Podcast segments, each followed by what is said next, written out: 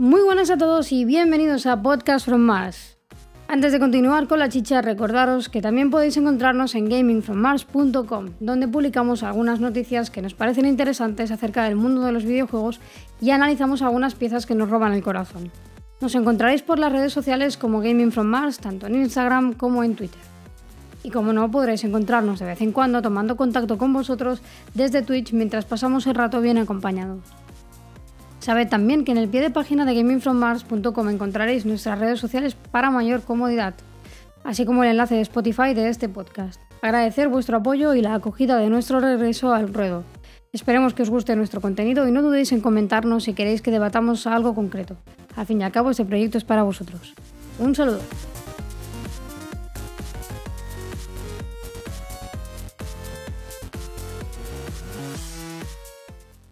Ahora sí, bienvenidos del todo tras esta breve introducción y publicitación.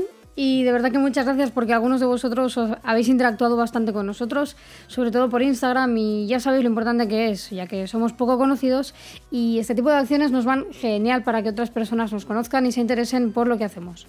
Vamos con las presentaciones de este equipo de, bueno, pues acerca de unas 100 personas. ¿Cómo estás, Circe número uno? ¿Qué tal tu semana videojueguil y tu estreno por Twitch? Porque creo que Hubo un día en el que estuviste explayándote con tu miedo en Twitch. Sí, no, no puedo con la fama Noski número 50. Me, me tiene loco.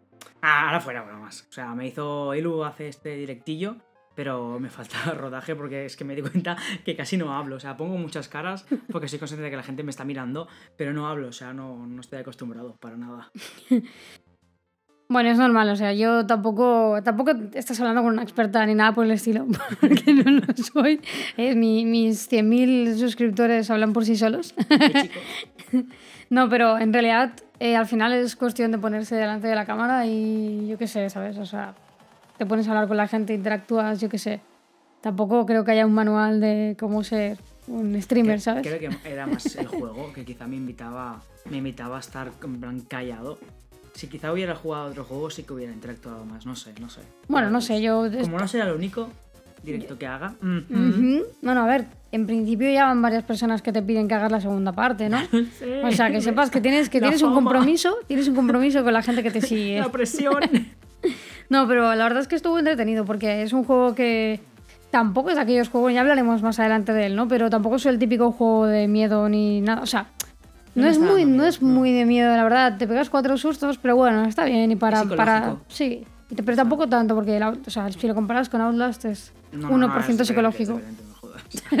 con Outlast te partiste la espalda, con este no creo. ya, ya, ya, ya. Bueno, ya nos ¿qué tal la primera semana en Gaming from Mars? ¿Cómo, cómo lo has llevado tú?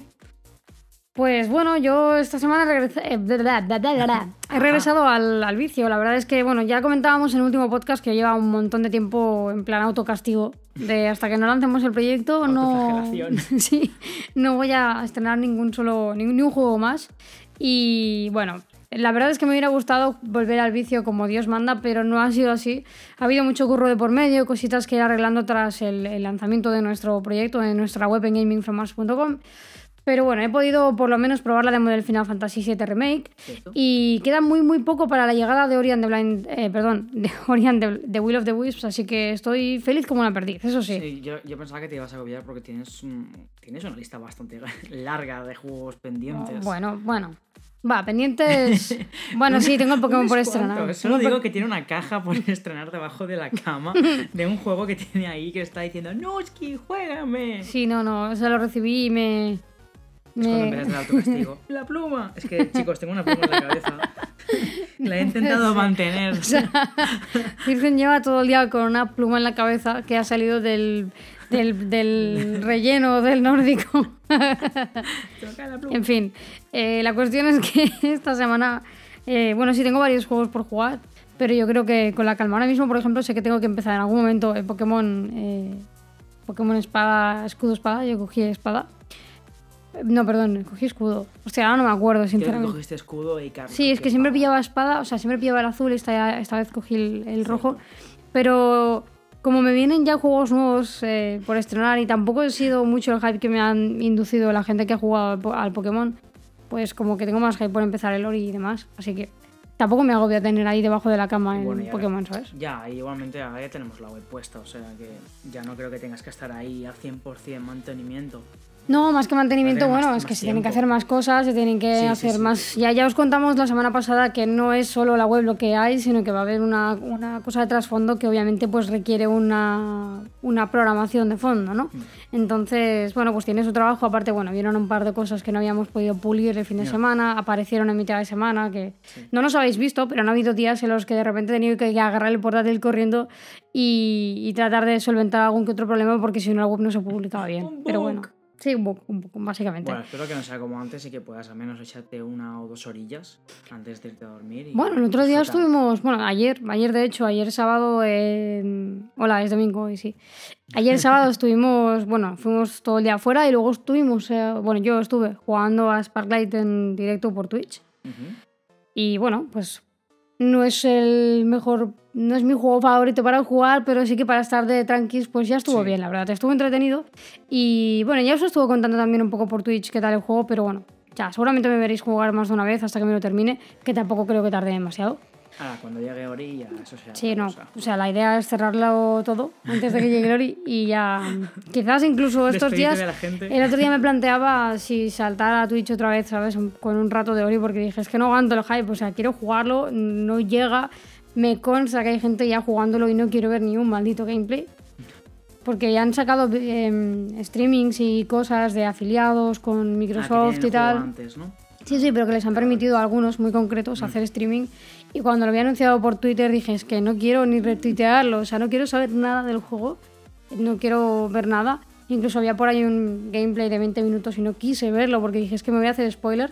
Porque esta semana además estuve publicando el... em, como una especie de reseña, análisis, no, no es realmente eso, sino un qué espero, sí, Sí. un artículo acerca de lo que espero de Ori and the Will of the Wisps y lo que me trajo eh, en cuanto a sentimientos, en cuanto a lo que viví con Ori and the Blind Forest, que por cierto os, os invito a la web para que eh, lo- le echéis un ojo a ver si os gusta, porque la verdad es que le puse mucho cariño.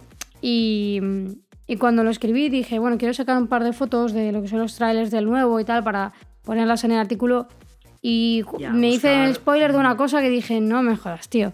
O sea, no quería ver esto, pero no pasa nada, yo me la jugué y ya está. Nah, no pasa nada. Quizá no te acuerdas cuando juegues. No, sí me voy a acordar, da igual, no pasa nada. O sea, eres, eres lo contrario que yo, que yo, o sea, yo todo el hype y todas las cosas que salgan del Bannerlord me las estoy empapando todas. O sea, lloro por las esquinas esperando a sobrevivir a final de mes a poder jugarlo y es como, por favor, dádmelo ya. Estamos todos igual, o sea, todos los que esperamos Bannerlord. En plan, sobrevivir. No podemos salir de casa. A ver Bueno, si, si me va a pasar algo.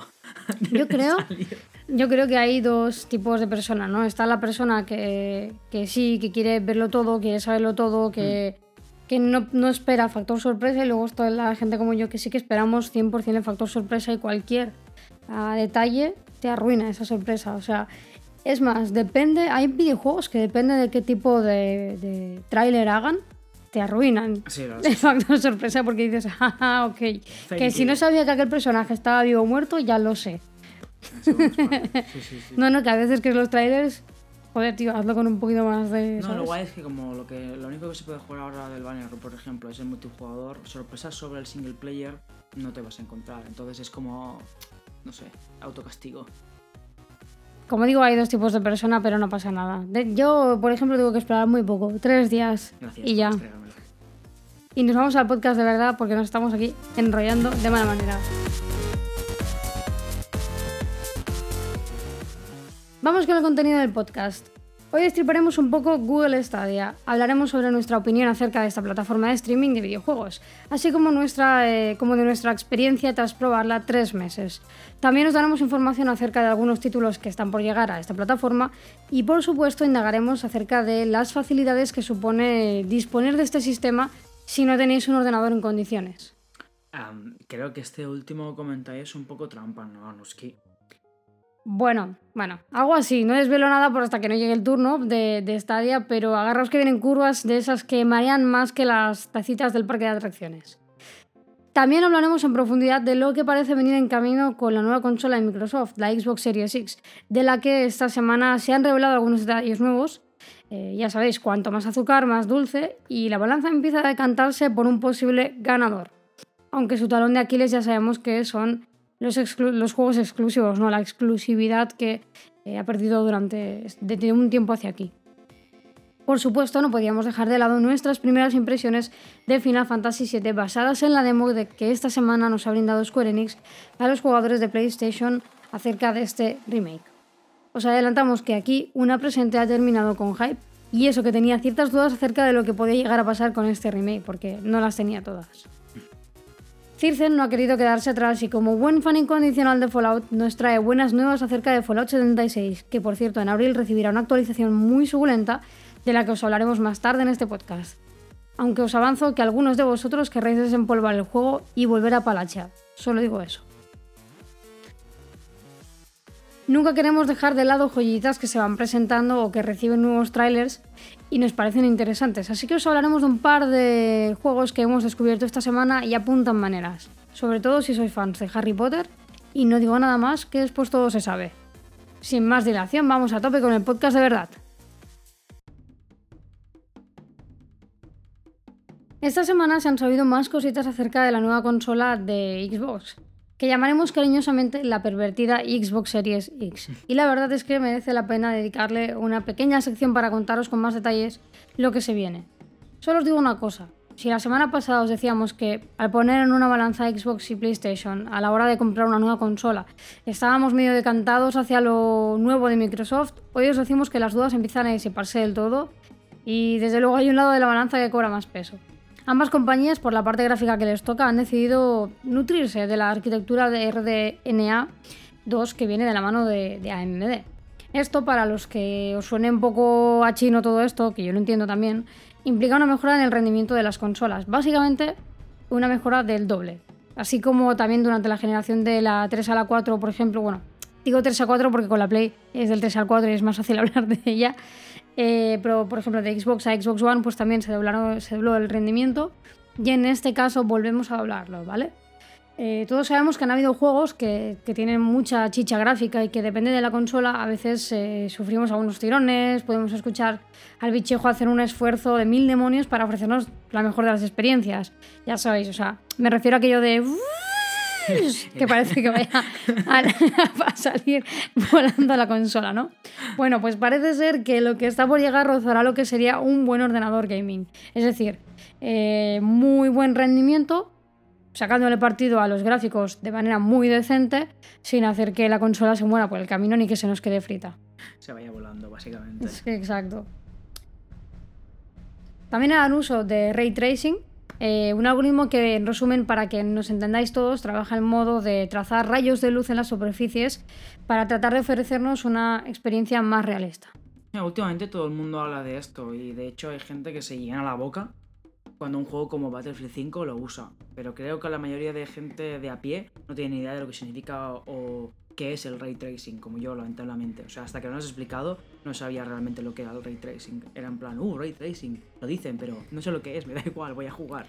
Sí, no, ya hay mucha gente que dice, buah, tengo una gráfica que puede ver ray tracing y mandangas de estas y todo el mundo es RTX y ray tracing y no sé qué y no sé cuántos y la gente no tiene, o sea, hay gente que sí, pero hay mucha gente que no tiene ni flowers de lo que significa o lo que pasa, ¿no? Que tampoco pasa nada, porque si vas a jugar no tienes por qué ser un técnico, pero es en plan. ya, pero no, claro, la gente es en plan. O sea, si mismo me parece puta madre que te gastes 2.000 pavos en una gráfica, ¿no? Pero quizá que sepas lo que estás comprando y si, si realmente le vas a sacar partido. No sé, ahora está, es como que está de moda y el tema del ray tracing y la gente lo comenta sin, sin saber apreciarlo siquiera, porque no saben de qué va la movida, aparte de implicar eh, una mejora. Así que, bueno, os cuento un poco, ¿vale? Por ejemplo, cuando para que los que no tenéis ni idea a nivel técnico os podáis hacer una idea, por ejemplo, cuando tenemos un, delante un suelo mojado y de repente sale el sol, eh, podemos ver con más detalle el, reflejo del charco o incluso la grava, me refiero a la vida real, ¿eh? eh incluso la, grava del suelo asfaltado, ya que refleja la luz que, que incide gracias al sol. Entonces, pues podemos ver detalles en el suelo cuando acaba de llover y lo, miráis y tal. Hasta ahora ese tipo de detalles eh, venían dados por software mediante los motores gráficos que usan las compañías para desarrollar sus videojuegos. Pues bien, Xbox Series X, gracias a AMD, nos lo ofrecerá por hardware, lo que implicará una mejora gráfica sustancial, así como de rendimiento, porque eh, en vez de tirar de lo que es programación del software del, del juego, tiraremos directamente de, de un componente dedicado, eh, un componente físico dedicado a tratar este, estos gráficos. En cuanto al apartado de audio, también contaremos con un hardware dedicado, cosa que mm, creo recordar que nunca, bueno, ahora, mismo voy a, quizás a meter la pata, pero yo diría que no había ningún, ninguna otra consola que tuviera un hardware dedicado para el audio. Quizá no a esta escala como la, la Xbox Series X, ¿sabes? En plan, quizá a pequeña escala, que no era tan notorio, tan poderoso. No, bueno, a ver, es decir, sí, todo el mundo tiene que tener, o sea, todas las consolas tienen que tener una tarjeta Mm. de, de audio, básicamente porque si no, no podrían emitir nada, ok, vale, pero, pero me refiero a que no había nada dedicado, es decir, hay mucha gente que, por ejemplo, en el ordenador se compra una tarjeta de audio eh, aparte para poder tenerla, para poder escuchar bien, por ejemplo, si hacen eh, grabaciones y cosas de estas, pues eh, la gente a veces se lo compra, pero en una consola no es muy, o sea, es muy extraño que pase, ¿no? Claro, que es- Entonces, que es, el único componente que nunca me he cambiado de un, de un PC, la tarjeta de audio. Siempre no, porque si la gente suele dejar la que viene por defecto. Ah, vale. A ver, eh, esto también obviamente influye en el hecho de escuchar nuestras partidas a través de un dispositivo medio decente. Es decir, si te compras unos cascos de los chinos, pues por muy bueno que Claro. sea el audio que te ofrecen, pues no vas a escuchar una mierda, ¿no? Pero Y si lo haces, oye, tú. en este caso nos ofrecerán un mínimo de calidad auditiva que traerá una muy buena experiencia al usuario. Sabemos que eh, lo importante es el entorno, eh, ya sabemos lo importante que es el entorno auditivo en un juego de miedo, por ejemplo. Es una de las cosas que pueden hacer que un juego de, de un juego de terror, eh, algo maravillosamente asustadizo, ¿no? Sí, eso del audio mola. En muchos juegos un buen sonido hace, ah, un buen sonido hace que estés más metido en el juego. En sí, como tú has dicho, oír cosas detrás tuyo hace que disfrutes más. Recuerdo jugar Resident Evil, la versión VR que pillamos para la Play, y el sonido era brutal. Y me asustaba más el, eh, que el juego en sí. Y si la nueva Xbox tiene esto, lo, lo va a petar. O sea, creo que es lo más importante realmente, la ambientación. Sí, ya no es el hecho de que lo oigas detrás o no lo oigas, pero si por ejemplo tienes un sonido, yo qué sé, pongamos un ejemplo de que tienes un juego en el que te meten en medio de un bosque y puedes escuchar con claridad de verdad todos los sonidos que de verdad pueden llegar a, envolver un bosque, ¿no? Entonces, por- precisamente en un videojuego VR podría llegar a ser un detalle que parece muy absurdo, pero puede ser un detalle que te, te haga sentirte de verdad ahí dentro, ¿no? Como que te haga mezclarte con el ambiente. Hay otros juegos que el sonido precisamente pues peca de precario, ¿no? Entonces, bueno, pues puede ser que el juego esté muy bien, pero por esa falta de audio, eh, esa falta de auditiva, falta de música, o no, me iba a decir banda sonora, pero tampoco, del entorno, pues te puede hacer perder una buena eh, Claro, no experiencia en el videojuego. Bien, otro de los aspectos a destacar es el aumento de la potencia de 6 a 12 teraflops y el uso de 8 núcleos también de la mano de AMD, con lo que la gestión de las acciones eh, será el doble de rápido para que nos entendamos. Cuando digo las acciones me refiero a que la consola obviamente cuando pasan cosas que vosotros veis es porque la propia consola, la CPU de la consola, está trabajando tratando estos datos para eh, ofreceroslo a vosotros lo más rápido posible. Pues este cálculo, este, este trabajo va a ser eh, el doble de rápido, ¿vale? Todo esto en conjunto de una RAM de tipo GDDR6 con 16 GB y el uso de un disco duro de tipo SSD harán posible una sorpresa maravillosa. Si algún día queréis que hablemos de tipos de memoria, porque la gente también, volvemos a lo mismo de que GDDR5, GDDR6, tal, y la gente no sabe ni de qué habla. Si queréis un día nos ponemos a hablar de esto, pero es un tema con calma, porque básicamente se trata de, de temas informáticos y de gestión de la memoria y de, de cómo se gestiona internamente para ofrecernos una información de forma más rápida para que las eh, memorias no tengan que trabajar constantemente, ¿de acuerdo? Bien, Entonces es un tema que yo creo que mejor dejarlo de lado, pero que sepáis que es una mejora. Realmente la GDDR6 es el sistema de gestión de memoria más nuevo que se ha presentado en el mercado y es el más eh, rápido por ahora. Fíjate tú que yo, yo me esperaba que tuviera incluso más que 16 gigas. O sea, me esperaba, yo que sé, 32 o algo así. Porque por todo lo que estamos conociendo de la nueva Xbox, es un bicharraco. Como Ya, que pero- se le queda corto. No sé, yo hablo desde el desconocimiento, ojo. Claro, la cuestión es, eh, ahora mismo, por ejemplo, en un ordenador, tener 16 gigas puede incluso representar que te quedes corto en, alguno- en algunos casos. Hablamos de una, eh, de una gráfica que también tendrá eh, gigas dedicados. Ah, vale. hablamos de luego la RAM que tiene estos 16 GB y hablamos de una consola que aparte de gestionar cuatro cosas, voy a decir cuatro, pero me refiero a que no es como un ordenador, que tienes 3.000 servicios de fondo que están trabajando constantemente y tal. O sea, no hay tantos servicios, no hay tantas cosas. Al final en una consola la gracia es que tienes tu juego, tienes cuatro cosas más Mm. que te acompañan, pero no tienes tanta gestión y tanta chicha que gestionar como en un ordenador. Con lo O sea, cual... son suficientes realmente. Yo, pre- yo pienso que sí. Es decir, al final la parte gráfica también la están consiguiendo gestionar, como digo, con una memoria dedicada dentro de la gráfica, ¿no? Bueno. Entonces, al hacer una... Digamos que se compensa lo, uno con lo otro y dedican lo que es la RAM de verdad a solo sistema, a gestionar la parte del sistema y cuatro cosas que pueda tener que gestionar la CPU y lo que es la parte gráfica gorda la dejan gestionar por parte de la tarjeta dedicada. De este modo, pues hacen un balanceo de, la gestión de todo lo que se tiene que llevar a cabo en una consola para ofrecer al usuario la mejor de las, eh, de las experiencias, ¿no? Sin que, lo que hablábamos antes, sin que el bicho se te churrasque eh, a, la que le, a la que le metas un juego que tenga unos gráficos de la hostia.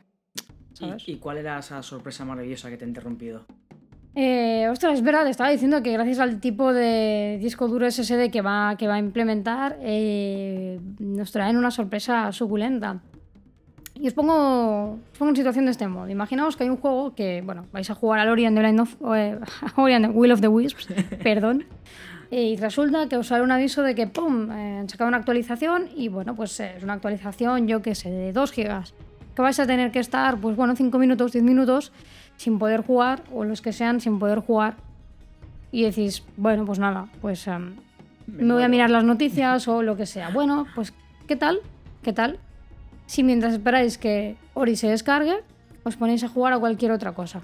Venga, os ponéis a jugar, pasa un, un rato, resulta que os avisan que la actualización de Ori ya está. Pero joder, os encontráis en mitad de una partida, a medias, y tampoco os apetece ir en busca del próximo punto de guardado porque, joder, tío, se me ha descargado el Ori, quiero seguir jugando al Ori, ¿no? Bueno, no pasa nada. Podéis dejar el juego en stand-by, es decir, lo dejo en pausado de algún modo, y pasaros a jugar a- a Ori. ¿Vale? Entonces, se os quedará eh, el juego que estabais jugando parado, pero encendido. O sea, estará como muerto, como en reposo, sin molestaros ni apagarse ni nada por el estilo. Vosotros jugaréis vuestra partida en Ori, disfrutaréis todo el rato que queráis y cuando os canséis volvéis a este juego si os apetece o lo dejáis ahí, lo que queráis. Cuando os dé la gana podéis volver a ese juego y volver a encender la partida donde la teníais. Como yo que sé, pues igual que le das el pause a un juego, te vas un momento a cagar y vuelves. Sí, sí, o sea, que- sin perder el punto de partida ni perder absolutamente nada. Y ojo que no es un juego con otro juego, sino que podrán ser varios juegos los que podréis dejar en stand-by. Sí, la verdad es que suena, suena una tontería, pero parece ser un, para mí un método de salvavidas brutal. O sea, porque es una putada querer jugar un juego nuevo y de repente te digan, no, mira que hay el parche del día 1. Mierda, pues voy a jugar a otro. Y estás ahí enfrascado. O sea, es una pasada. Es increíble que se pueda dejar un juego en stand-by como has dicho y seguir jugando al que le faltaba actualizarse. Hoy en día creo que en el PC no hay nada. O sea, lo único, quizá en Steam y, otra, y otros eh, lanzadores, por llamarlos de una manera, lo que te dejan es ir actualizando, instalando un juego y, y puedes ir jugando mientras, pero eso de poder tener dos a la vez, yo creo que lo intentas en un ordenador medio y te sale volando. O sea Sí, que- porque realmente, bueno, no es que salga guay. volando, es que no hay una gestión de que de reposo de un juego, o sea, Exacto. y ahora mismo, o sea, para que para que nos entendamos lo que hacen es que como que lo dejan en eso en reposo, ¿no? Medio apagado, como cuando dejas en reposo la Play y la Xbox. Pues la dejas medio apagada sin que haga ruido, sin que moleste, sin que ocupe lugar dentro de la propia consola, pero sí que guarda todos los estados necesarios para que cuando la persona, el usuario, quiera volver a ese juego, o sea, ¡pum! mediante el SSD en un momento lo tenemos encendido de nuevo. O sea, bueno. no encendido de nuevo, porque realmente lo que veréis. Es como si lo hubierais dado al pause y otra vez al start. Y como tenemos un SSD, pues en la gestión de todo esto va ta- también eh, bastante rápido. Con todo esto parece que la Xbox Series X, eh, junto con el detalle de la retrocompatibilidad y lo que comentábamos en el último podcast acerca de Cyberpunk, Microsoft apunta a maneras. Y a nosotros nos está convenciendo sobremanera. Mi balanza se ha inclinado más o menos en un 90% hacia Xbox si es que tuviese que comprarme una nueva consola, que de momento tampoco es el caso. Decidnos qué opináis vosotros si ahora mismo os vieseis en la situación de comprar una nueva consola, cuál elegiríais y por qué. os esperamos en Twitter. Ya sabemos que todavía no se ha lanzado ni PlayStation 5 ni se ha lanzado Xbox Series X, pero bueno, por soñar y Claro, la por, información está allí. por Ah, desear que no quede. Bueno, dejando de lado el hypeo hacia Xbox Series X, regresamos al mundo de PlayStation para hablaros de nuestras impresiones acerca de la demo de Final Fantasy VII Remake. Así que, Anuski, ¿qué, te ha parecido? Pues la verdad, esta semana estuvimos por Twitch jugando lo que sería la demo de la primera parte de lo que ha sido un juego que marcó un antes y un después en la saga de, de Final Fantasy. Cloud es el protagonista de una historia que empieza en Midgar y que formó parte del primer RPG de esta saga con cinemáticas que mezclaban los gráficos de aquella época, véase polígonos varios, eh, con escenas que podrían sacarse de una película con, sus- con unos efectos visuales de infarto. Hablamos de un juego que marcó una época en muchos corazones. Y además tuvo una película que se lanzó tiempo después aquí en España también. Logro difícil en aquel entonces, cabe decir, ¿eh? Sinceramente, tras ver el tráiler de este remake, mm, ¿qué voy a deciros? Pensé, espero que no la caguen. Es decir, tiene mucho margen de error para cagarlas. Y cuando digo mucho, es mucho. O sea, Sí, es que mm, los remakes se tienen que coger con pinzas, porque si la lían parda destrozan toda una saga, o sea, pueden destrozar un juego entero. No, ya, es que encima venimos de un Final Fantasy XV que a mí personalmente me pareció flojo. O sea, una historia que no terminaron en el juego principal, sino mediante un DLC. Y ojo, que en cuanto a esto, todavía están a tiempo de cagarla con el Final Fantasy VII, ¿eh?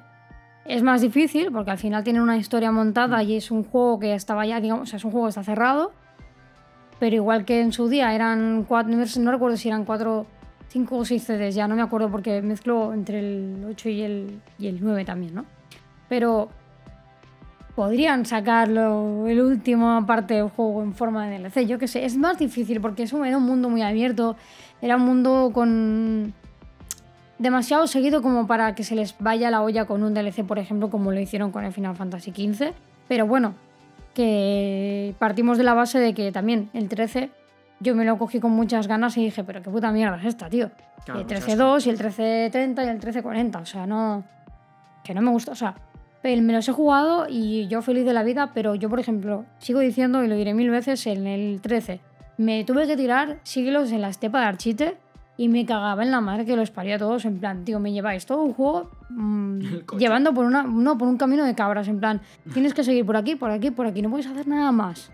Viniendo de un RPG en el que tú sabías que tenías que ir a ese malo de ahí y podías ir a levear, podías ir a hacer lo que te diera la gana, a buscar personajes, a no sé qué, a no sé cuántos, mirar historias, tal. Y cuando te daba la gana te ibas al boss, ¿sabes? Claro, que no te cogían de la mano y te decían, tienes que ir ahí. Exacto, sí que habían puntos en los que obviamente pues hay una historia y tienes que Claro, ir sí, aquí, sí. hablar con Menganito, hablar con fu- fulanito, no sé qué, pero te daba una libertad de RPG que era increíble. Entonces, claro, llegaron a la saga del 10 y a partir de mí el 10 ya no me gustó. Pero es que los demás que vinieron... hay- ojo, que hay mucha gente que les ha encantado, ¿eh? Yo no digo nada, pero a mí no personalmente. Y claro, cuando sacaron el vídeo y el tráiler del 7 dije, boh, Ya, Espérate. es que yo no soy fan de Final Fantasy porque creo que voy a decir algo un pecado, ¿eh? pero yo Final Fantasy realmente, con, o sea, lo conocí en plan sé que existía pleno gracias a Kingdom Hearts. porque en Kingdom Hearts salían personajes de Final Fantasy. Dije, estos personajes me suenan de algo, alguien me los ha enseñado. O sea, imagínate, yo que, claro, nunca han sido juegos que hayan aparecido en mi casa.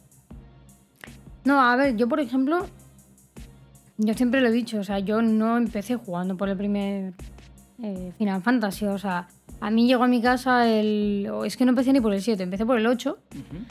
porque a mi padre fue al mercadillo de cada domingo y le dijo uno de los, o sea, lo, lo típico de que en el mercado pues vendían los juegos piratas. Y le dijeron que este pues estaba súper vendido. Mi padre dijo, a ver, un juego que esté vendido, que se esté vendiendo tal. Y había salido en el 98, no, perdón, en el 99 salió el 8.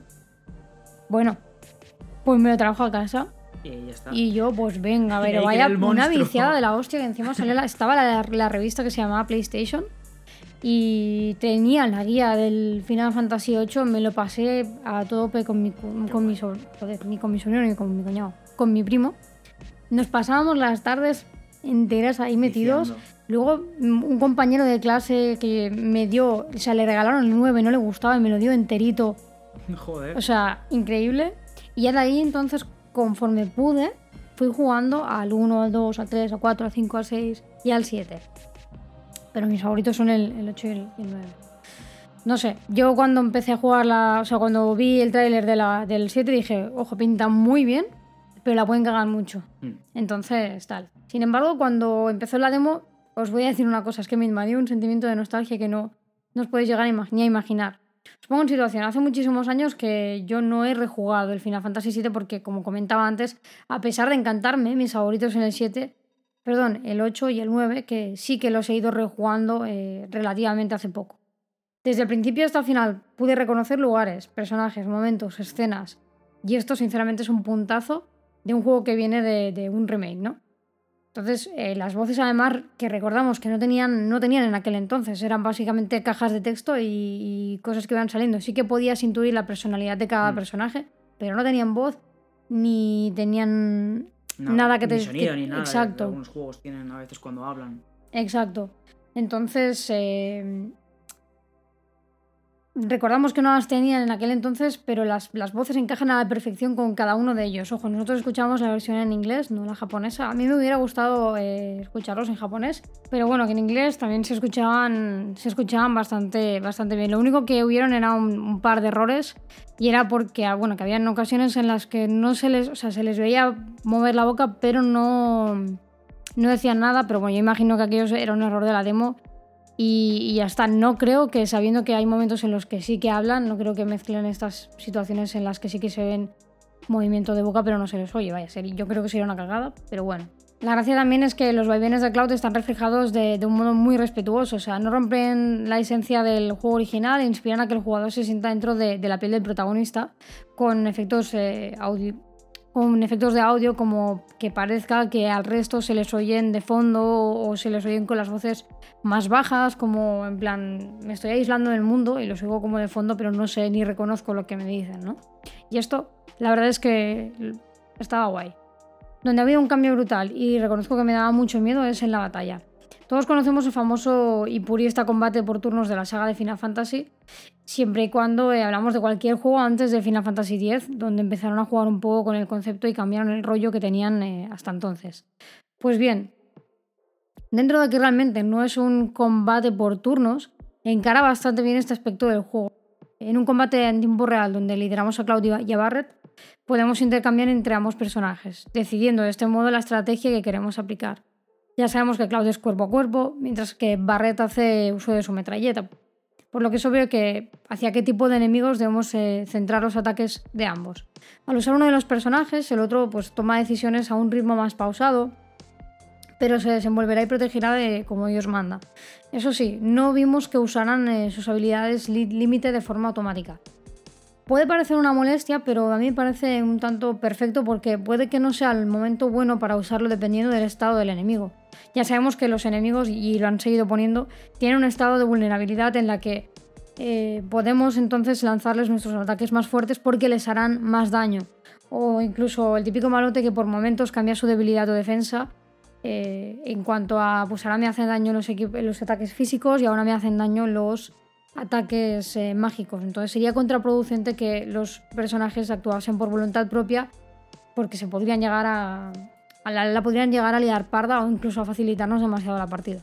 Sí, la verdad es que poder controlar a dos compañeros para que no la líen parda es algo muy básico en juegos así y está genial. Me gustó mucho sobre todo ver que cuando elegías las habilidades y tal se ralentizaba el, el tiempo.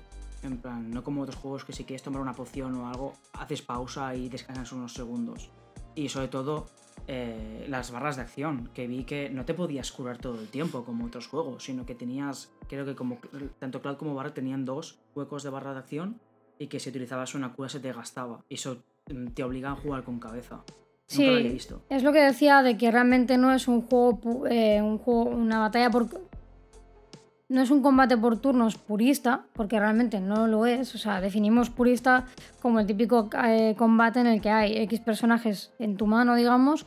Tú lanzas, o sea, cada uno tiene su medidor de tiempo, te llega el turno, eh, le decides qué ataque hacer, le llega el turno al otro, decide lo que tiene que hacer, etcétera, etcétera, etcétera.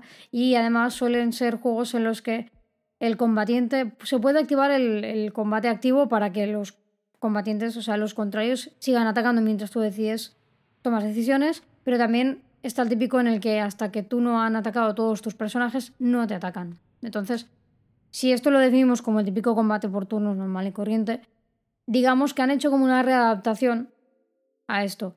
La verdad, el tema de que cuando cambias de personaje y o más que cambiarlo, hay veces que no haces un, un, intercambio del todo, sino que te vas a ese, al otro personaje solo para mm, definirle que haga unas acciones y en ese tiempo tu, o sea, la escena nunca se para del todo, sino que ves como si te esperas, porque yo hubo momentos en los que paraba la, la, bueno, en plan voy a mirar qué estoy haciendo, no sé qué tal, y a lo mejor me ponía a hablar con la gente del, del streaming y me di cuenta, ¿no? De que de repente los personajes de fondo se movían, en plan, me están viniendo a atacar y yo estoy aquí perdiendo el tiempo hablando con la gente por Twitch sin tomar una decisión sobre qué ataque tiene que realizar Cloud o Barret, ¿no?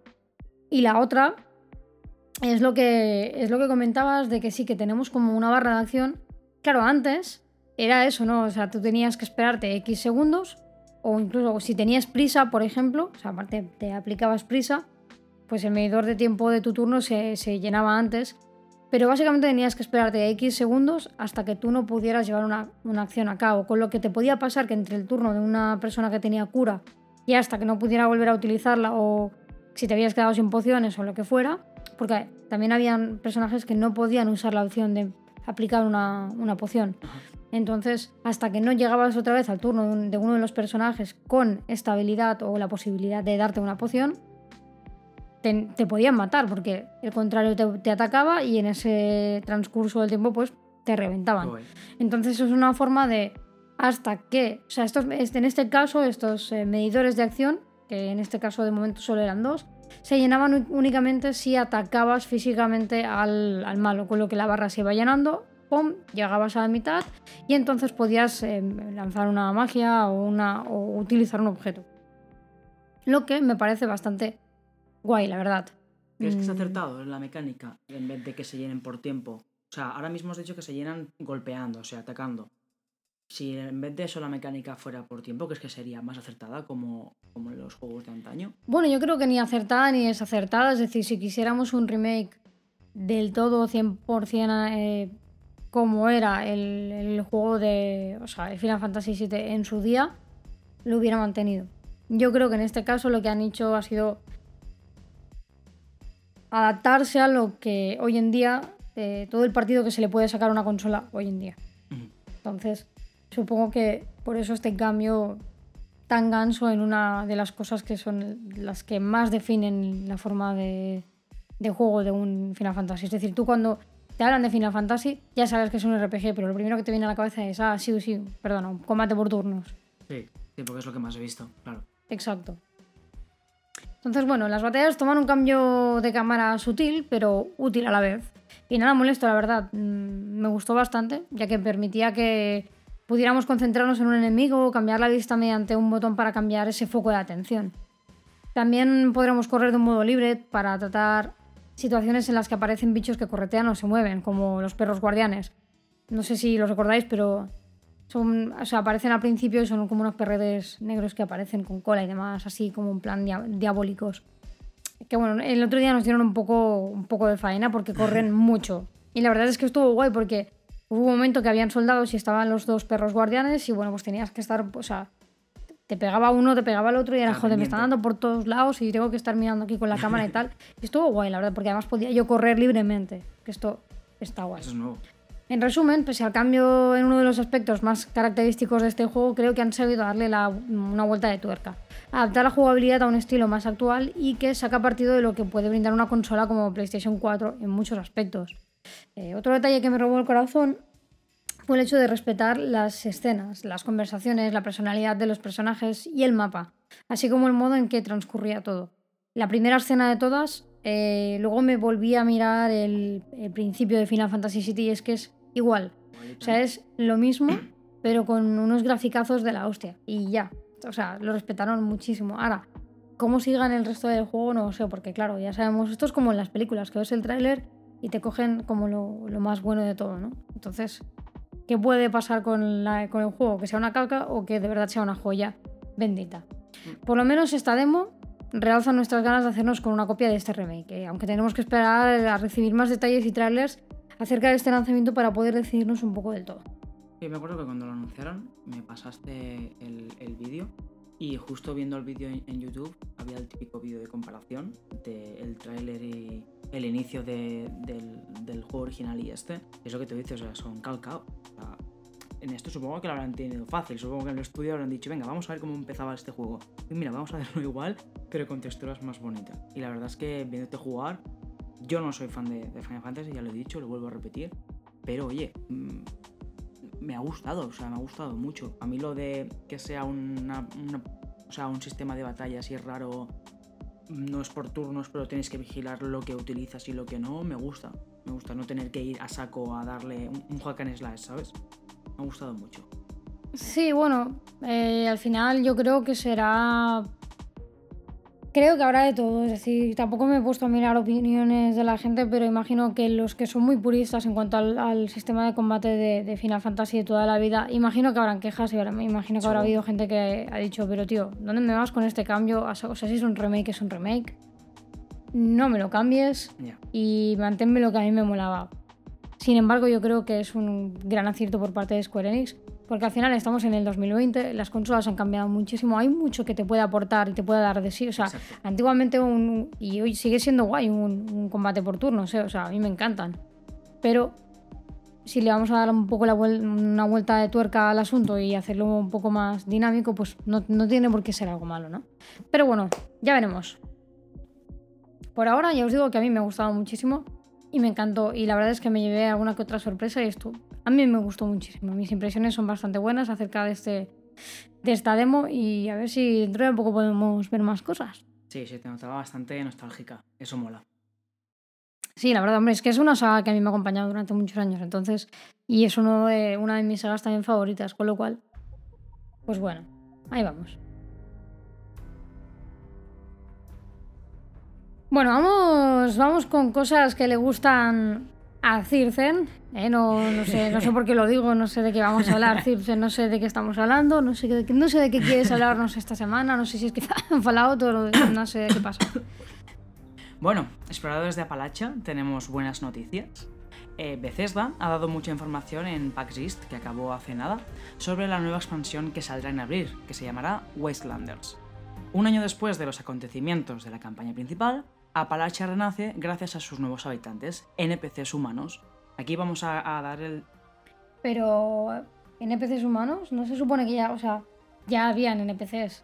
Porque yo recuerdo que había misiones en las que, o sea, lo has dicho como si fuera algo súper nuevo, innovador. Porque vamos a ver, Kirce nos quiere traer esta noticia en plan, volved todos al Fallout. Básicamente. Desempolvadlo, volved todos al Fallout 76. Entonces, Si, si nos vienes a decir que hay NPCs humanos, tienes que explicárnoslo bien, porque yo recuerdo que NPCs ya habían, pocos sí, o sea, la, digamos que toda la controversia y los problemas que hay con Fallout 66 es que decían, uy, es que no hay NPCs. No, no hay, no había NPCs humanos, pero sí que te encontrabas a robots, que eran, digamos, los que te contaban las historias y luego nos encontrábamos grabaciones, que, es, que era el método inicial que había escogido Bethesda para contarnos la historia de Fallout 76 que no es el método habitual, porque con todos los Fallout estamos acostumbrados a encontrarnos a Pepito los planetas ahí en medio. Oye, mira que ha desaparecido de mi hija, por favor, coge la misión. No, esta vez, pues, eh, coges una cinta, la escuchas y pum, te aparece una misión en el diario.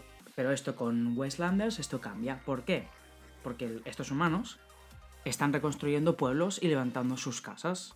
Entonces sabemos ahora mismo que habrá dos localizaciones principales que servirán como punto de encuentro de los jugadores, lo que la gente lo conoce como hub. Y, aparte de ser un punto de encuentro, ahí estarán las dos facciones principales del juego. Los colonos, residentes del pueblo fundación, y, como no, los saqueadores, habitantes del cráter. Lo mejor de todo esto... Eh,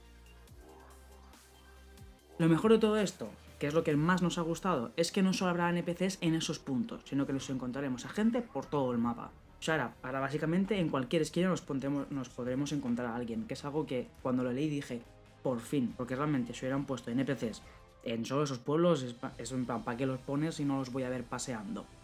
Entonces, una de otras cosas que nos ha gustado también es el nuevo sistema de diálogos. Por fin, invertir en carisma servirá para algo más, ya que mm, volveremos al método clásico de los RPG, con opciones de intimidar y persuadir. También hemos sabido que los demás Stats Special tendrán mucho que influir en nuestras relaciones con los nuevos habitantes de Apalachia. Y como no, contaremos con un sistema de reputación y algo que personalmente me encanta, compañeros y romance. Eh, Fallout 76 va avanzando poco a poco a ser un Fallout casi casi perfecto y yo creo que sí que es una buena noticia, ¿no? Y que tendremos compañeros. Bueno, esto de Fallout casi perfecto Casi perfecto. Lo dejaremos en casi perfecto. No, no, es que ni casi, yo creo que no se le acerca, pero bueno, o sea, a ver, ojo, eh, que a mí Fallout 76 me gustó mucho, pero tampoco es la panacea, ¿sabes? O sea, que repito, que me gustó mucho y tal, pero llegaba un momento que se me hacía pesado, que tenía ciertas carencias, que cada dos por tres era lo mismo y era en plan, es que no tiene nada especial que me ate a estarme aquí horas y horas y horas. O sea, sí que las primeras, los primeros días te tirabas muchas horas porque al final también es un juego relativamente lento. Pero encima luego se le sumaba el hecho de que había mucha gente gilipollas que te podías encontrar por el mapa. Estabas en mitad de una misión y te reventaban una, dos, tres veces. Volvías, lo perdías todo otra vez. Y era como me cago en 10, tío. Que es que hay cuatro gilipollas que se están pasando la tarde ahí metidos y que no te dejan jugar venga, me voy a otro server, vuelvo para allá y me encuentro, no esos gilipollas, pero otros. Me acuerdo que había un sistema anti-PvP que no estaba bien hecho. O sea, yo entiendo que sea un juego PvP, que haya mucha gente que ya esté metida, pero también podrían dar la posibilidad de poder jugar tranquilamente. Yo me acuerdo que me quemé muchísimo con esto. Entonces, un juego que podría haber destacado, que podría haber sido chulo, que podría haber tenido contenido, que porque es, es enorme. O sea, tío, sácalo. O no, o sea, no me lo saques hoy, sácamelo quizás dentro de dos años, pero cúrrate estos años de contenido. Tráeme no solo NPCs vivientes, que sean humanos a dos patas, ¿sabes? O sea, sácame, sácame más contenido, sácame una historia que de verdad me induzca a, conocerla, ¿no? A buscar esas cintas o a buscar esos NPCs y a conocer la historia de verdad de todo lo que ha ocurrido.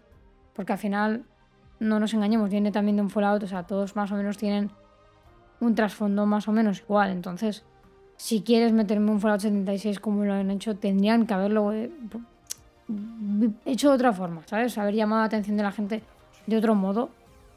Y bueno, está bien, está bien, es el tema de los, de los NPCs humanos, pero espero que... Mm, o sea, también está guay lo de que hayan puesto ya por fin el tema del carisma y todo el rollo, porque hasta ahora de qué te servía el carisma de una mierda, porque tú era, era súper mecánico el juego, en plan, tengo mis cosas, voy hasta este sitio, las vendo, uy, mira que el bicho no tiene monedas, pues nada, pues me vuelvo a casa petado de cosas otra vez, ya encontraré otro tío a quien vendérselas, venga, va, lo dejo todo en casa porque no encuentro a nadie. Venga, salgo para allá, pues mira, no le importa para nada el carisma que tenga o no.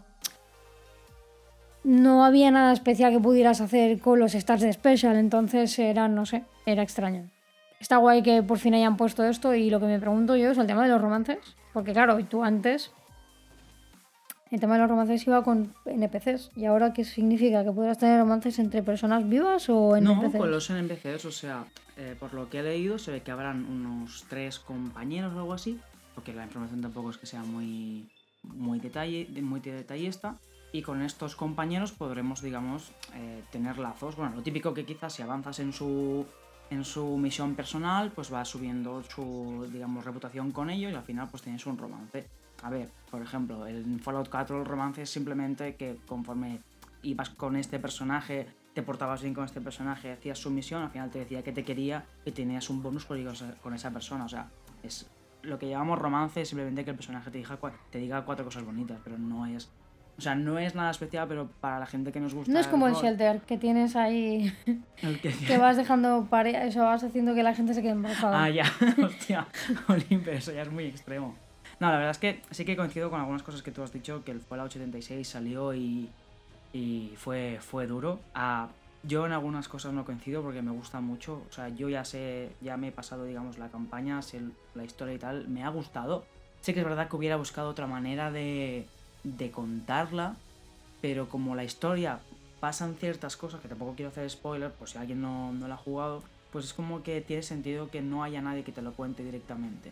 Entonces, que ahora hagan que después de un año ah, vuelva la gente y dices, ok, yo creo que va a ser como un, como un Fénix, ¿sabes? Que va a renacer, que la gente va a querer jugar más al, al 76 y que los NPCs realmente ayuden a, a que brille un poco este juego, porque realmente yo creo que es una joyita ahí escondida que aún le tienen que dar un poquito más de, de cosas.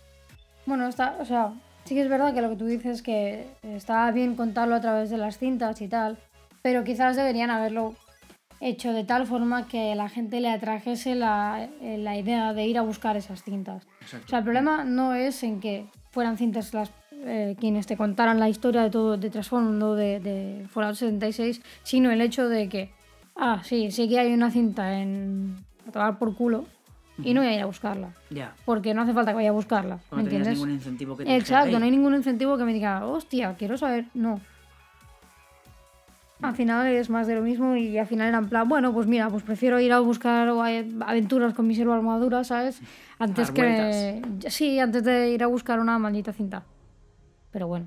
Bueno, está claro que cuando salga la expansión nosotros le, le daremos, le pegaremos un vistazo a ver qué tal. Bueno, yo me esperaré. Yo creo que me esperaré a verte tío jugar. Y depende de lo que vea, pues quizás me paso o no. Porque ya te digo que acabé bastante quemada y cabreada. Y es que ni siquiera el tema de las bases eh, de clanes, o lo que eran como bases de clanes, ni siquiera que yo te llamaba la atención. Porque como sabías que cuando volvieras a entrar entrarías en otra instancia del server, ¿qué más te da, sabes? Está ahí, oye, o no. Porque sabías que lo ibas a perder. Sí, Entonces era como, ¡boj! ¿Para qué voy a invertir ahora tiempo y material para reactivar toda esta estación? Si yo sé que se me va la conexión, mm, mi novio se va y a mí se me va la conexión. Yo qué sé, mil cosas que sabes que vas a tener que volver a entrar al juego. O sea, te sales y te vuelves a entrar y ya no vas a estar ahí. ya, esas cositas ojalá, ojalá las Es, reparen. es que no tiene ninguna gracia. Pero bueno, bueno, vamos a ver qué acaba de, qué les depara a los de Bethesda con el Fallout y a ver si poco a poco van metiendo contenido que nos atraiga un poquito más.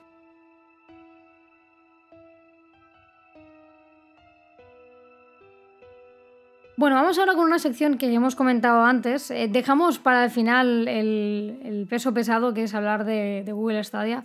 Y ahora vamos con, que antes os hemos comentado que habían un par de jueguitos que hemos, eh, hemos visto esta semana, que creemos que son, bueno, pues eh, que está, estaría bien hablar de ellos y traeroslos para que por lo menos sepáis que existen y yo creo que están bien, que están bastante interesantes.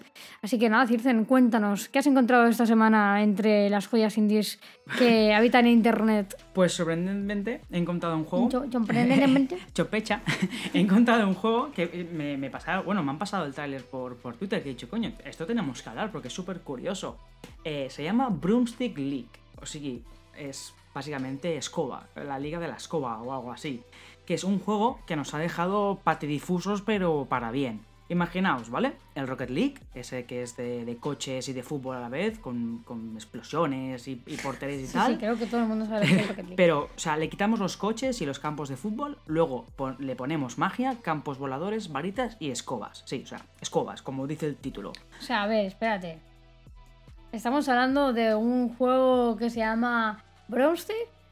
¿O estamos hablando de una cosa que Ya, se ya, parece mucho, se parece ¿A mucho. qué, ¿A qué se parece? Venga, dilo. Quidditch. Ah, amigo, Pero no, que- no, no, no, o sea, Broomstick League es básicamente el juego de Quidditch de la saga de libros de Harry Potter, de J.K. Rowling, pero no se, se parece, no se parece, lo ves y dices, vale, ok, es Quidditch, pero ¿qué pasa? Que ahí utilizan varitas, tienes hechizos que yo que sé que te puedes dividir y, para, y parar la pelota, o sea, si lo veis realmente diréis, oh, esto es una copia. Pero eh, el juego este se ve que no tiene licencia de Warner Bros. por lo de Harry Potter ni nada, lo han lanzado y lo- o sea, es como han soltado la bomba, han dicho, hey, estamos aquí, Steam League, jugadlo. Y a mí me ha gustado, o sea, parece divertido. A mí yo no soy fan del Rocket League, de Harry Potter mm, tú eres más fan que yo, Anuski, pero me tiene algo que, no sé, que me dan ganas de probarlo. Vale, pero entonces sabemos precio, fecha, dónde está, está Steam, No. está aceptado ya. Solo, he visto el trailer y he dicho, vamos, voy a comentarlo. en el- O sea, no sabes ni fecha de lanzamiento ni No, sabes porque creo nada. que ni siquiera tiene, o sea, imagínate.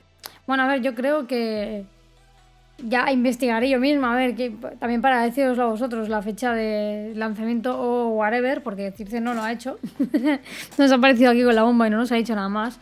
Pero lo que sí que he visto de refilón en el tráiler que se estaba mirando Circen es que las escobas eran exactamente como las, eh, la Nimbus, ¿no? De, de Harry Potter. Nimbus 2000. Que me he quedado en plan. Es que, o sea, Warner Bros. si ve esto, les puede cascar un.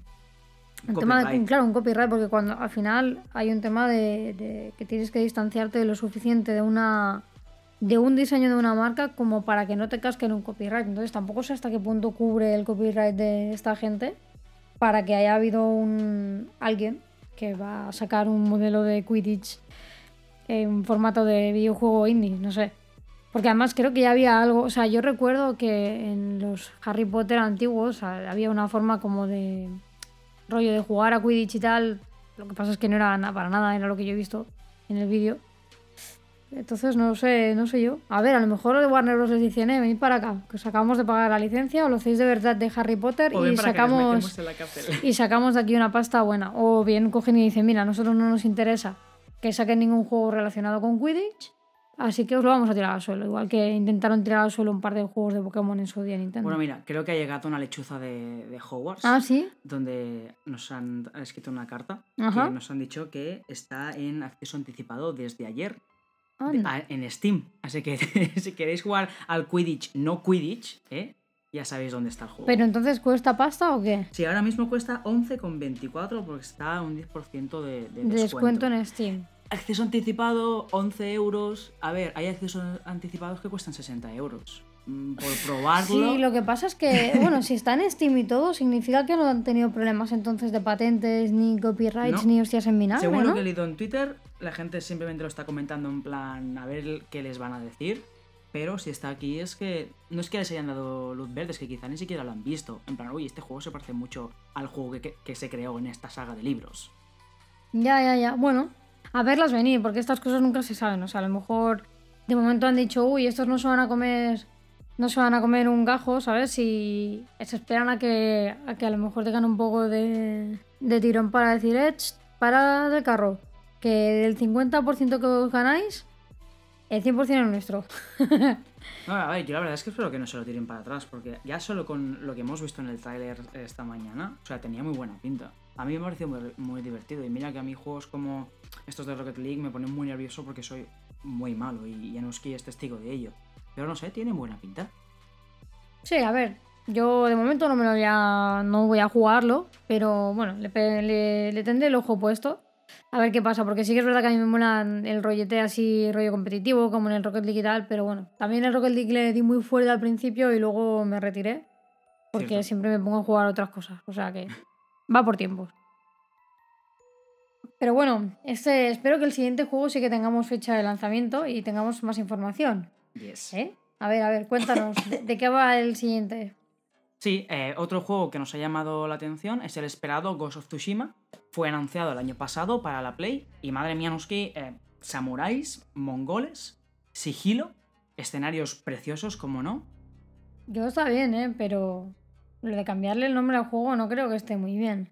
He dicho Ghost of Tsushima. Tsushima, ¿no? Tsushima. Tsushima. Tsushima. Bueno, perdónenme, ¿vale? Bueno, el anuncio del año pasado ya mm, a mí personalmente me dejó con la miel en la boca, pero después de ver el nuevo tráiler me ha dado un subidón de azúcar que lo flipas. Japón recibe la visita de la fuerza de los mongoles y tras ellos toda la masacre que los acompaña. Parece ser que el protagonista, un samurái, empieza su aventura para defender a su pueblo y acabar con la amenaza mongola. El año pasado ya pudimos ver cómo era el combate y ahora ya sabemos un poco más de la historia de Ghost of Tsushima. Y como no, el hype va subiendo poco a poco, así que yo personalmente espero que salgan más vídeos para empaparme del espíritu samurai. Bueno, este es el típico juego que parece ser hecho y desarrollado por, o sea, por no, perdón, pero para Circen, ya que las movidas relacionadas con Japón y los mongoles, los samuráis y todo este rollete le va bastante. Así que bueno, yo creo que te va como anillo al dedo, Circen. Sí, la verdad es que lo que me ha sorprendido más después de ver el, el tráiler de- del año pasado y de este, son, claro, al ser un juego basado en hechos reales, entre comillas, los personajes, aunque sea inspirado en Japón, no son los típicos personajes, ¿sabes? protagonistas de anime con los pelos de colores, sino que es que es gente muy real, que no es el típico personaje súper cacha, súper rápido y tal, sino que es un hombre normal y corriente, un samurái que simplemente quiere defender su tierra. Eso es lo que más me ha gustado. Pero entonces el juego va en plan, o sea, no es un juego tipo de guerra como lo sería un Age of Empires, o si van por ahí, no. No, no, es un juego en, en tercera persona, combate en plan. Yo diría que es un combate mezcla eh, Dark Souls con Nioh. En plan que le vas dando al botón, también tienes, tienes finishes, bueno, o sea, eh, ¿cómo se llaman? Eh, movimientos que para ejecutar al enemigo. Por lo que he visto hay sigilo también. Hay un momento en, el gameplay del año pasado que el personaje tiene como especie de gancho que se puede colgar. O sea que mm, tiene muy buena pinta. Y la historia, por lo que hemos podido saber después del tráiler, aún más. Y lo que me ha dejado más alucinado es la música, que se ha mostrado muy poco, obviamente, porque solo son trailers, y los escenarios. O sea, ya el simple hecho, lo típico, de que el personaje anda por, por un campo de hierba y ves que la hierba se va chafando a su paso y que el personaje le va tocando, y dices, coño, o sea, son detallitos, como en Breath of, the- en Breath of the Wild también pasa con la Sí, hierba. son sí, cosas sí. que dices, hostia, pues este juego, aparte de todo lo que tiene, eso me está gustando mucho. Bueno, a ver qué tal, ¿no? Será bienvenido. Venga. Y ahora sí vamos con el plato fuerte de, de este podcast. Hemos querido dejar este tema para el final del todo porque hay bastante, yo creo que hay bastante que hablar de, de ello y bueno, es un tema en el que nos podemos explayar bastante. Por lo general, Circen y yo solemos tener un micro guion para no perdernos demasiado, para que no se nos vaya demasiado la pelota y sepamos de, de que tenemos de cuántos temas quedan por, por hablar y demás, porque si no, pues pasa eso, que se nos va la pelota y de repente tenemos un podcast de la hostia de largo y tampoco queremos aburrir a nuestros oyentes. Porque la idea es atraeros primero y luego, luego ya os quedaréis tres horas escuchando nuestras bellas voces, ¿no? Pero bueno, vamos ya con el plato fuerte, como decíamos. Hablamos de Google Stadia. La semana pasada nos enteramos de que The Division 2 va a ser lanzado en, la plataforma de Google Stadia el próximo 17, o sea, bueno, el 17 de marzo de este año, o sea, dentro de nada y, y menos.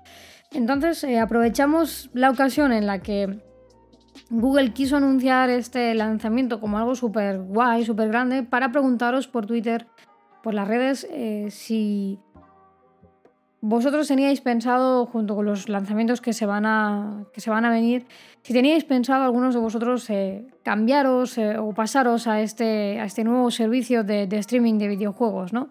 Y la respuesta por lo general fue bastante negativa. Y la única persona así de más que respondió es una persona que ya goza de ese servicio y simplemente aportó un comentario acerca de que, bueno, pues que no había tenido, de que no había tanta problemática como la que yo expuse, ¿no? Os pongo un poco en situación porque yo soy una de esas personas que sí que se hizo con, el servicio de Google Stadia y ahora que ya han pasado unos cuantos meses, digamos que podemos eh, aportaros una opinión un poquito más eh, basada en lo, en lo, que ha sido nuestra experiencia.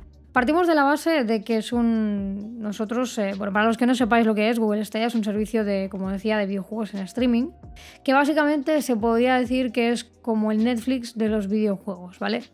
Tú, cuando te apetece ver una película en Netflix, coges, te vas al catálogo, buscas la peli que te da la gana, le das al play y avanti, ya lo tienes. Tienes el capítulo de la serie que tú quieras o de la peli que tú quieras. Google quería conseguir exactamente esto con Google Stadia, ¿de acuerdo? Pero la realidad es que no es así. Ojo, partimos de la base de que yo estoy en España, partimos de la base de que en España el ancho de banda de por sí de la conexión a Internet suele estar por debajo de la media europea, pero además tenemos un problema de que a lo mejor una compañía te ofrece 300 megas, de los cuales realmente no llegas más que a 120, 150. Te llegan dos. Te llegan dos, no. A ver, es verdad que sí que hay gente que sí que consigue llegar a los 300, pero yo he estado en, en, una situación aquí en casa en la que no ha habido nadie más que Circen y yo. Circen quizás tampoco ha estado usando internet. Yo no he hecho la prueba de desconectar todo dispositivo de wifi y demás, dejarme solo el, el, cableado, digamos, a, o sea, la conexión a internet por cableado, mirar de ver cuál es mi ancho de banda real y ver que recibo 150, 120 de esos 300 supuestas megas que me brindan. En alguna ocasión sí que he visto esos 300, pero muy pocas veces, ¿vale? Pero de todos modos, eh, también partimos de la base de que Google Stadia no te pide 150 megas para eh, jugar a buena calidad, ¿de acuerdo? Te piden menos.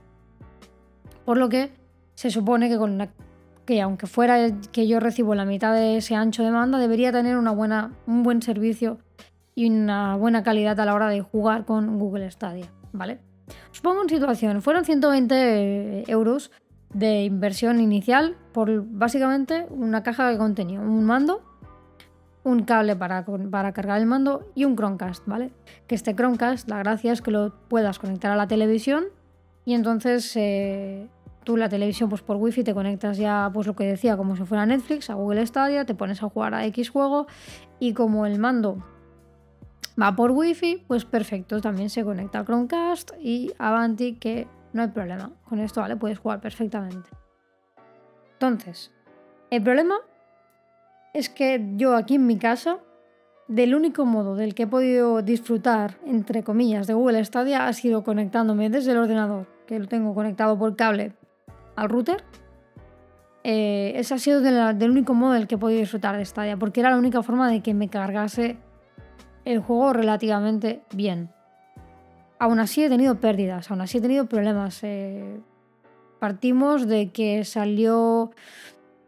De que cuando, por ejemplo, salió el Tomb Raider, que fue la segunda entrega por parte del servicio Pro, intenté jugarlo, se me reventó un par de veces cada vez que se me reventaba me volvía como 5 minutos antes de que se me hubiera reventado, con lo que el estado del juego se guardaba aproximadamente cada 5 minutos. La experiencia era que tenía un poco de lag también. Mm, gráficamente iba como haciendo buffering, con lo que perdía también la calidad del juego en ocasiones. Destiny tampoco se veía aquello uff para tirar cohetes y ya no hablemos de intentar jugar por wifi mediante el portátil porque ni de coña. Y el Chromecast en la televisión ni siquiera me lo pude plantear.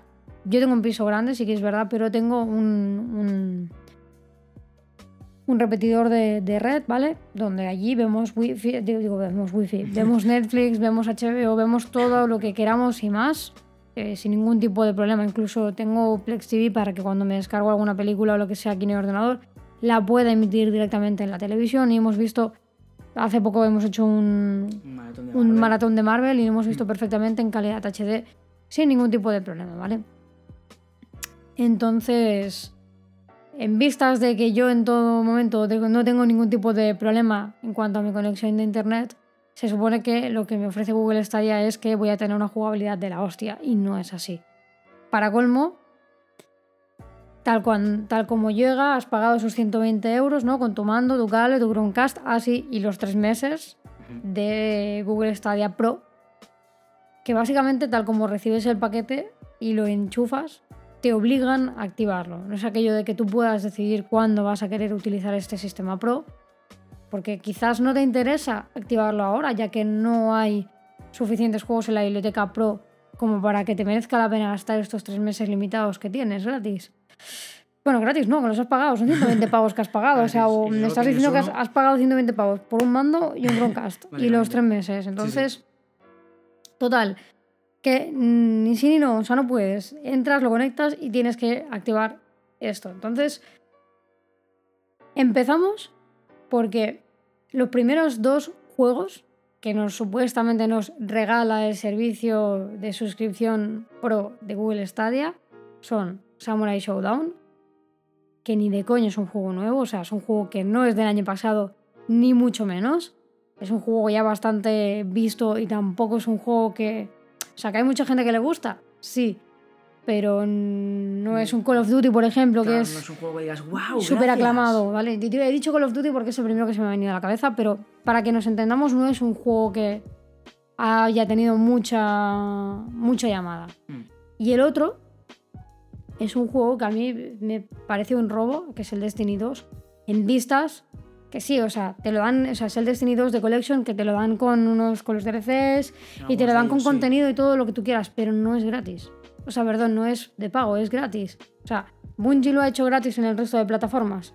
Con lo que me estás pidiendo pagar por una cosa, me estás vendiendo como que me regalas un juego que en realidad ya es gratis o, sea, por lo menos, si por lo que sea cuando vosotros habíais decidido sacar estos dos juegos la primera, durante la primera toma de Pro, eh, bueno, pues durante el proceso este juego ha pasado a ser gratuito, pues coño, ¿Será que no tienes pasta para invertir en un tercer juego y ponerlo dentro del Pro? ¿No ves que pinte más exclusivito no unos Claro. que hemos visto? Eh, Claro. Para, luego llega el segundo mes y te ponen el Farming Simulator. meh. El 19 que dices. Bueno, es el último. ¿Qué más Sí. quieres? Y, y el Tomb Raider Definitive Edition, que como os digo, tampoco me funcionaba bien. Y encima os cuento una cosa, o sea, de un mes para otro yo empecé a jugarlo, lo probé tal, no sé qué. Cuando volví no estaba en la biblioteca. No sé qué pasó durante un breve periodo de tiempo que desapareció este juego. Luego lo entré en un momento dado y volví a estar disponible, pero lo quitaron durante un breve periodo de tiempo. No sé por qué, no sé si fue cuestión de temas de licencias o lo que sea, pero uno de esos miedos que a todo el mundo le daba el hecho de suscribirse a Google Stadia pasó, que es el hecho de los juegos nunca van a ser míos. Y si por una cuestión de patentes, de, de yo qué sé, de contratos, de temas, de empresas, de lo que sea, desaparece un juego, desa- se Si te lo va. has pagado, claro, si lo has pagado se te va. Claro. Mm, qué bien. Claro, yo por ejemplo porque tenía Pro y me lo regalaron entre comillas, Sí, sí. pero Pagas 60 euros por un juego y ups, ¿no? Que el mes que viene ya no lo tienes para jugar. sí, o ha pasado yo qué sé, que ha pasado esta semana que no me aparece en la biblioteca. Ya, cierto. y, Pues- y te jodes, ¿sabes? Y es como... servicio. Exacto. 10 de 10. Luego eh, seguimos para Bingo en enero con Rise of the Tomb Raider, el, el 24 Year Celebration y el Damper. Vale, el Tomb Raider, ok. Me acabas de sacar otro Tomb Raider el mes anterior y me vuelves a sacar otro Tomb Raider como si fuera la panacea. Y luego el Damper. Que tampoco es que sea aquello un mega juego. Sí, que está claro que no, que no, que no dieron juegos no, que no. hacía un, día que lo habían sacado. Eh, los únicos en los que se lo jugaron más o menos fue en, el, en febrero, hace poco, con el Guild, que es un exclusivo de momento de Stadia, y el Metro Exodus, pero es que el Metro Exodus salió el año pasado. Sí, y ya está en Steam hace nada, o sea que no. Exacto, que ya está, no sé. Y ahora este marzo han sacado el Grid, el Steam World Dig 2 y el Steam World Quest. Que es que tampoco, o sea, tampoco son nuevos, volvemos otra vez a lo mismo, no son nuevos, no son aquello mega, o sea, que hay mucha gente a las que les gusta, pero que son juegos que seguramente tú ya tienes en cualquier otra plataforma, no jodamos. Sí, sí, sí, o sea, estoy pagando un, un de esto de suscripción pro que por juegos que posiblemente yo ya tenga, que no son ni nuevos. claro. O sea, realmente, porque hay mucha gente que dice, bueno, pero no os podéis quejar porque esto también lo hacen Humble Bundle, lo hacen mil otras plataformas, no sé qué. Sí, pero son otras plataformas que tienen un porrón de juegos dentro de su biblioteca que no les puedes hacer frente, que incluso tienen juegos nuevos que ya están en esas plataformas, con lo que si tú quieres que alguien se suscriba a tu... eh, a tu... O sea, porque al final es gratuito Google Stadia, no pagas un duro, solo que quieras el- la, la suscripción, pero ¿quién realmente se va a hacer ah, con un juego de tu, de tu biblioteca si uno nunca va a ser suyo? Y si hay un cambio de licencia sin mandangas, a lo mejor lo desaparece. Y dos, si es que la, la biblioteca de videojuegos que tienes tampoco son nada del otro mundo. si es que la mayoría de juegos a no estas alturas seguramente los tenga. Claro. Entonces, ¿qué es lo que puede hacer que yo me venga para aquí? Pues el hecho de que quizás no tenga ni una PlayStation, ni una Xbox, ni hostias en vinagre. Pero yo solo me plantearía pasarme, no pasarme, sino ir hacia Stadia en caso de no tener consola, si me asegurasen que este sistema funciona en cualquier dispositivo, que es que tampoco es así todavía. O sea, aún no funciona en todos los dispositivos, que No. decir, porque sí que lo prometieron. Dijeron, oye, que te va a funcionar en. ¿Qué dijeron? En PC, obviamente, en la tele, si mal no recuerdo. En y- las tablets. Y en el móvil. Claro, en dispositivos. Tablets, móviles, tal. Y ahora mismo, ¿a, a dónde, puedes jugar? ¿En el PC? En el PC y en los Google Pixel. Y, Y en algunos eh, modelos concretos de tablets que también están relacionados con, con Google. O sea, tienen. Son de los que ha marcado, digamos. Pero no puedes jugar. O sea, yo, por ejemplo, llevo sistema operativo iOS. O sea, bueno, llevo móvil, eh, llevo iPhone, perdón. Y tengo iPad, ¿vale? Pero. Pero. No puede ser que dicen que tienen un móvil de última generación, si tienen un Xiaomi de última generación que está muy bien, pues que tampoco pueda jugarlo ni ningún compañero de, de mi trabajo que también tienen móviles pepinos Android que tampoco lo puedan jugar porque Google no ha abierto esa veda. No sé, Eso en mi pueblo se le llama robo. Estafa, es una estafa. Es una O estafa. sea, que todos sabemos que sí, que están que si en beta, que si no sé qué, pero tío, no puede ser que ni no cumplas. Yo no te digo que me lo abras para ellos, pero unos mínimos en Android sí. Te voy a decir una cosa. Dices que, que ellos dicen que todavía está en beta. Xbox Game Pass también está en beta. Y le da mil vueltas ahora mismo. Sí, a ver, la gracia. Es como. O sea, mm, en realidad no es comparable porque sí, date cuenta, amiga. No, pero, o sea, sí, pero no, porque en realidad no es comparable, ya que Xbox Game Pass, em, lo diferente que tiene con Google Stadia es el hecho de que no tiene ningún tipo de sistema de, de streaming de videojuegos. O sea, tú realmente tienes una biblioteca y lo que pasa es que sí, que lo que han hecho, la, la buena jugada que ha llevado a cabo Microsoft es el hecho de que si tú tienes Windows 10, tienes acceso a este, a este game- eh, Xbox Game Pass, así como si estuvieras en una Xbox de verdad. Entonces, tanto si tienes la Xbox como si no, yo no la tengo, tengo el Xbox Pass, tengo Windows 10 y soy la persona más feliz del mundo con una suscripción de 4 euros al mes. Claro. Que luego pasarán a 10, pero da igual, son muy pocos. Sí, ya lo O sea, dijimos en, el, en el podcast anterior que va- valdrá la pena. y hay un huevo de juegos que han salido hoy y hoy los tienes Sí. disponibles. Incluso te avisan una semana antes para que te lo predescargues. Sí. Que sí, que volvemos otra vez a lo mismo de que tú tienes que ocupar espacio de tu disco duro para poder jugar. Pero aún así es que vale la pena. Y yo he estado viendo cómo has estado jugando Google Stadia, me has contado todas las cosas que te han pasado y es que no, no veo ningún incentivo para decir, hostia, pues también me lo voy a pillar. No solo por el precio, porque lo siento, a mí me parece demasiado alto, pero es que con todos los problemas, porque yo internet también tengo y también tengo problemas, creo que yo tampoco podría jugar a Google Stadia. Y ese miedo que tú dices que tiene la gente de me compro un juego, pago 60 euros, pero puede que la semana que viene me lo quiten, ¿qué quieres que te diga? No, es que no vale la pena. No sé, o sea, tienen que despertar, tienen que darse cuenta que tienen que hacer algo, porque la gente no tiene ningún incentivo para pillar el servicio de Google y Google Stadia Pro. Claro, es que yo creo que para que la gente. Bueno, al final hemos caído muchos en la trampa. Bueno, no la trampa, pero sí que hemos caído muchos. O sea, no. Yo ya conozco varias personas, incluida yo, que decidimos eh, tomar el riesgo, ¿no? Invertir. Y como fue una decisión propia, no me quejo tanto en el sentido de que, bueno, al final tú sabías que estaba en fase beta, no sabíais lo que os ibais a encontrar. Y os habéis dado un batacazo, sí. Y ahora mismo tengo la caja con el mando con tal, todo debajo de la mesa. Perdón, todo debajo de la cama, en el canapé. ¿Por qué? Porque pensé, hostia, qué guay, tío. Lo voy a sacar, lo voy a conectar con el Chromecast a la tele e incluso mi padre, que ha pasado de ser una persona de jugar muchísimo, un montón de videojuegos, a ser una persona un poquito más pasiva en el sentido de que, bueno, de vez en cuando le apetece. Pues esto está de puta madre, porque oye, tiene una tarde muerta, está jubilado el pobre hombre, pues que se ponga en la tele con, la, con el mando, ¿sabes? A jugar a, a un- a algo, Ah, sí, ya sí, está. Y esto era, era como fácil porque dije, tío, le meto el Pro, ¿sabes? Que lo pago, lo pago cada mes. Y tienen ahí varios juegos. Y no tienen que tener ni la consola ni nada porque solo, Exacto. solo hace falta la- el, el mando y, y punto. Ya está. No hay, ninguna más, no hay ninguna complicación de ningún estilo. Se puede ahorrar las actualizaciones porque todas están gestionadas en los servidores Claro, sí, sí. etcétera. Pero la realidad es que nos hemos dado una hostia bastante importante. El otro día uno de los chicos que nos eh, respondió por Twitter acerca de, las quejas que teníamos nosotros con el tema de los mandos, eh, bueno, con el tema de la conexión, el Chromecast y tal, es que él, por ejemplo, también tuvo estos eh, similares problemas, pero se se les solventaron cuando conectó todo al Chromecast. Y la realidad pues, sigue, sigue siendo exactamente la misma. Sí que puedes conectar el Chromecast, pero mm, en mi caso no me sirve porque tengo que tener supuestamente todo desactivado para que funcione en orden. Y aún sí, así no se ve bien, se me ve borroso, me responde mal. Luego, otra cosa que no me parece ni medio normal es que, un- por ejemplo, en, el- en la torre sí que no tengo wifi yo, ¿ok? Con lo que me parece más o menos normal que el mando tenga que estar conectado por cable, pese, pese a que creo que de, teniendo Bluetooth como tiene también, siglo XXI. de Bluetooth algún modo tendría que poder estar conectado por Bluetooth Claro. o whatever, que tampoco está. Pero por ejemplo, en el portátil tengo Wi-Fi, con lo que debería poder conectar el mando por Wi-Fi al sistema de Stadia y no puedo, tengo que conectarlo sí o sí por el cable USB-C.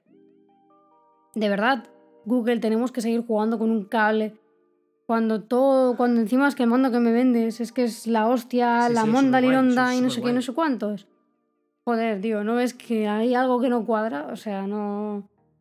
Luego es eso, o sea, me, me anuncian que van a sacar el The Division 2 el 17 de marzo, no sé qué, tal, que bueno, bueno, venga, vamos, es un juego nuevo, tal. Ya, yo me lo he pillado por dos euros. Claro, es que es eso. Es que. Lo tengo para siempre, cuesta dos euros.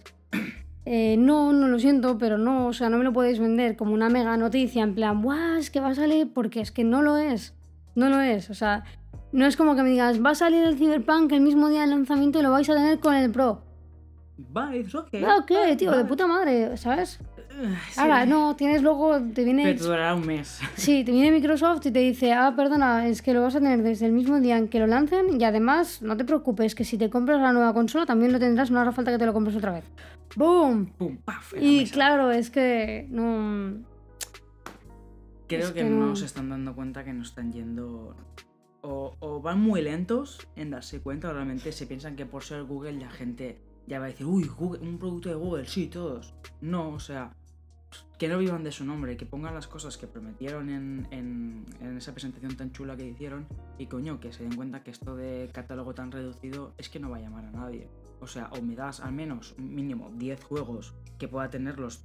No, los, no quieres que los tenga de por vida, vale, yo qué sé, dame tres meses de ese juego, que en tres meses puedo jugar. Un alquiler o plantealo como un Sí, alquiler o algo así. un alquiler, pero coño, no me des dos juegos solo.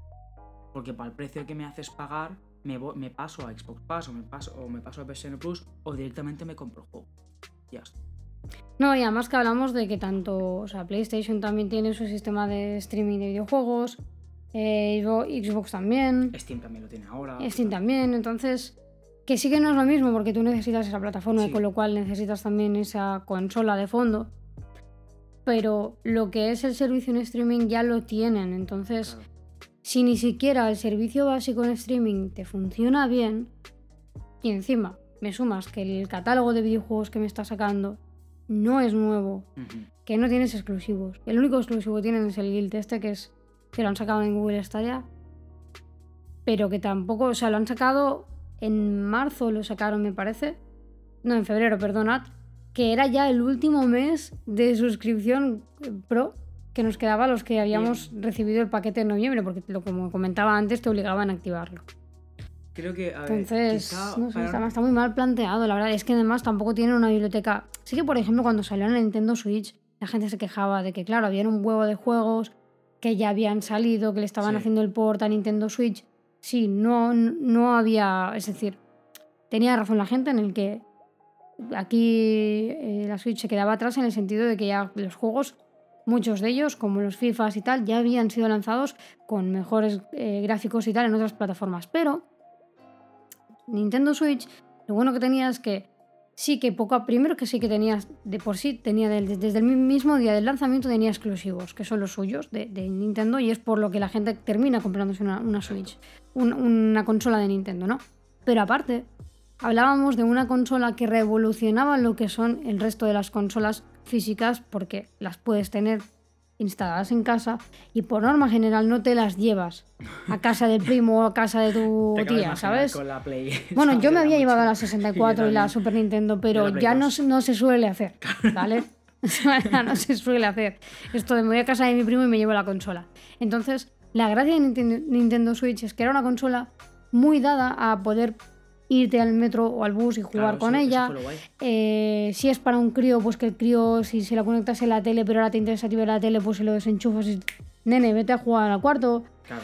Eh, por ejemplo, pues si a un crío no le quieres comprar una Play porque tampoco le va a sacar partido o whatever, lo que sea, pues le compras una Switch y tiene FIFA, Mm. tiene Fortnite también. Yo qué sé, estaba hecho de una forma a un público que poco a poco eh, la Switch no necesitaba unos una gran biblioteca de videojuegos Para que la gente la comprara. Exacto. Para generar ventas. Pero aquí no le veo la necesidad a la gente de que se gaste 120 pavos.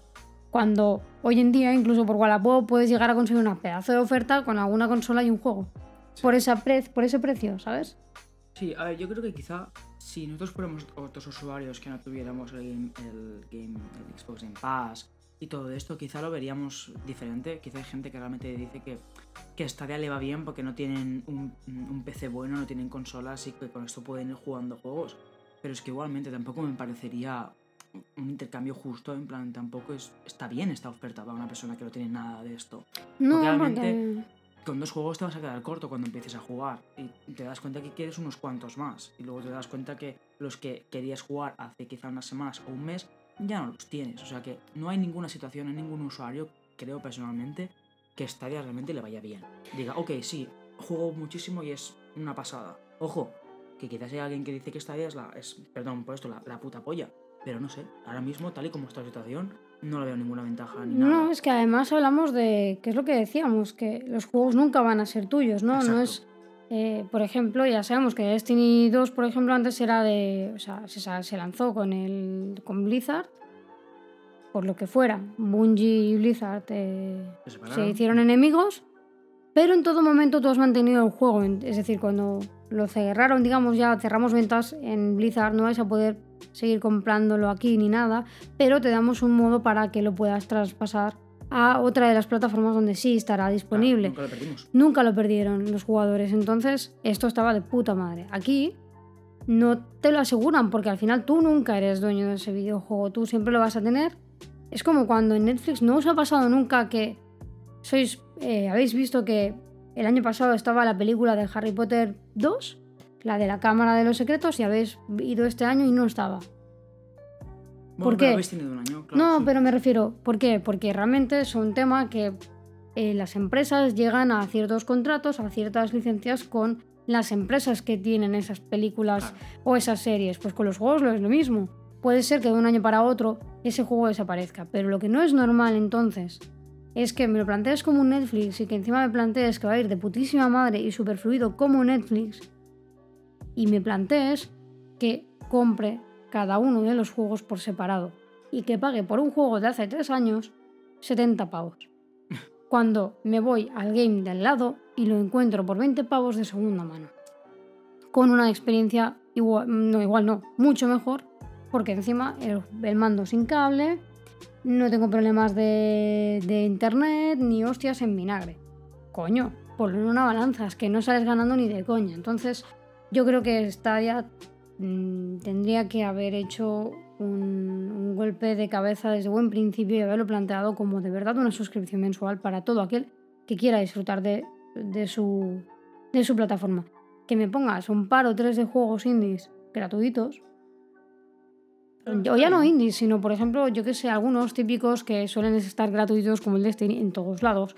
Polos que no sean necesarios con la suscripción, pero además ponme una suscripción anual que tampoco sea devastadoramente Claro, eh, porque cara. pero lo que no puedes hacer es que cada uno de los juegos tenga que pagar 70 pavos por cada uno de ellos cuando son juegos que no son nuevos tío es que no me estás diciendo pagarme 70 euros por decir el pan que va a salir ahora no me estás diciendo pagarme 70 euros por un juego que sale hace 3 repetido. años Claro, es como si pusieran el Skyrim, que el Skyrim lo han repetido hasta las tostadoras y te hagan pagar 70 euros. Dices, eh, no. eh, no. no no Pero bueno, veo que te veo, te veo contenta con Google Stadia, que... Sí, a ver, ya os digo que yo al final hice la inversión y a sabiendas de lo que podía llegar a pasar, obviamente, y conforme iba pasando el tiempo y tal, yo decía, es que esto va, está Mm, pasando huele, de huele. castaño oscuro, ¿sabes? Y, las cosas no parece que vayan a mejorar. Pero, pero, sin embargo, quise darles una oportunidad a los chicos de, bueno, a la gente de Google y esperar a ver qué podía llegar a pasar. El, el- el único problema que he tenido yo es que se me olvidó eh, cancelar la suscripción antes de que se volviera de pago y he pagado el mes de marzo, que no voy a usarlo, porque ni fu ni fa, pero bueno, Donación. no pasa nada.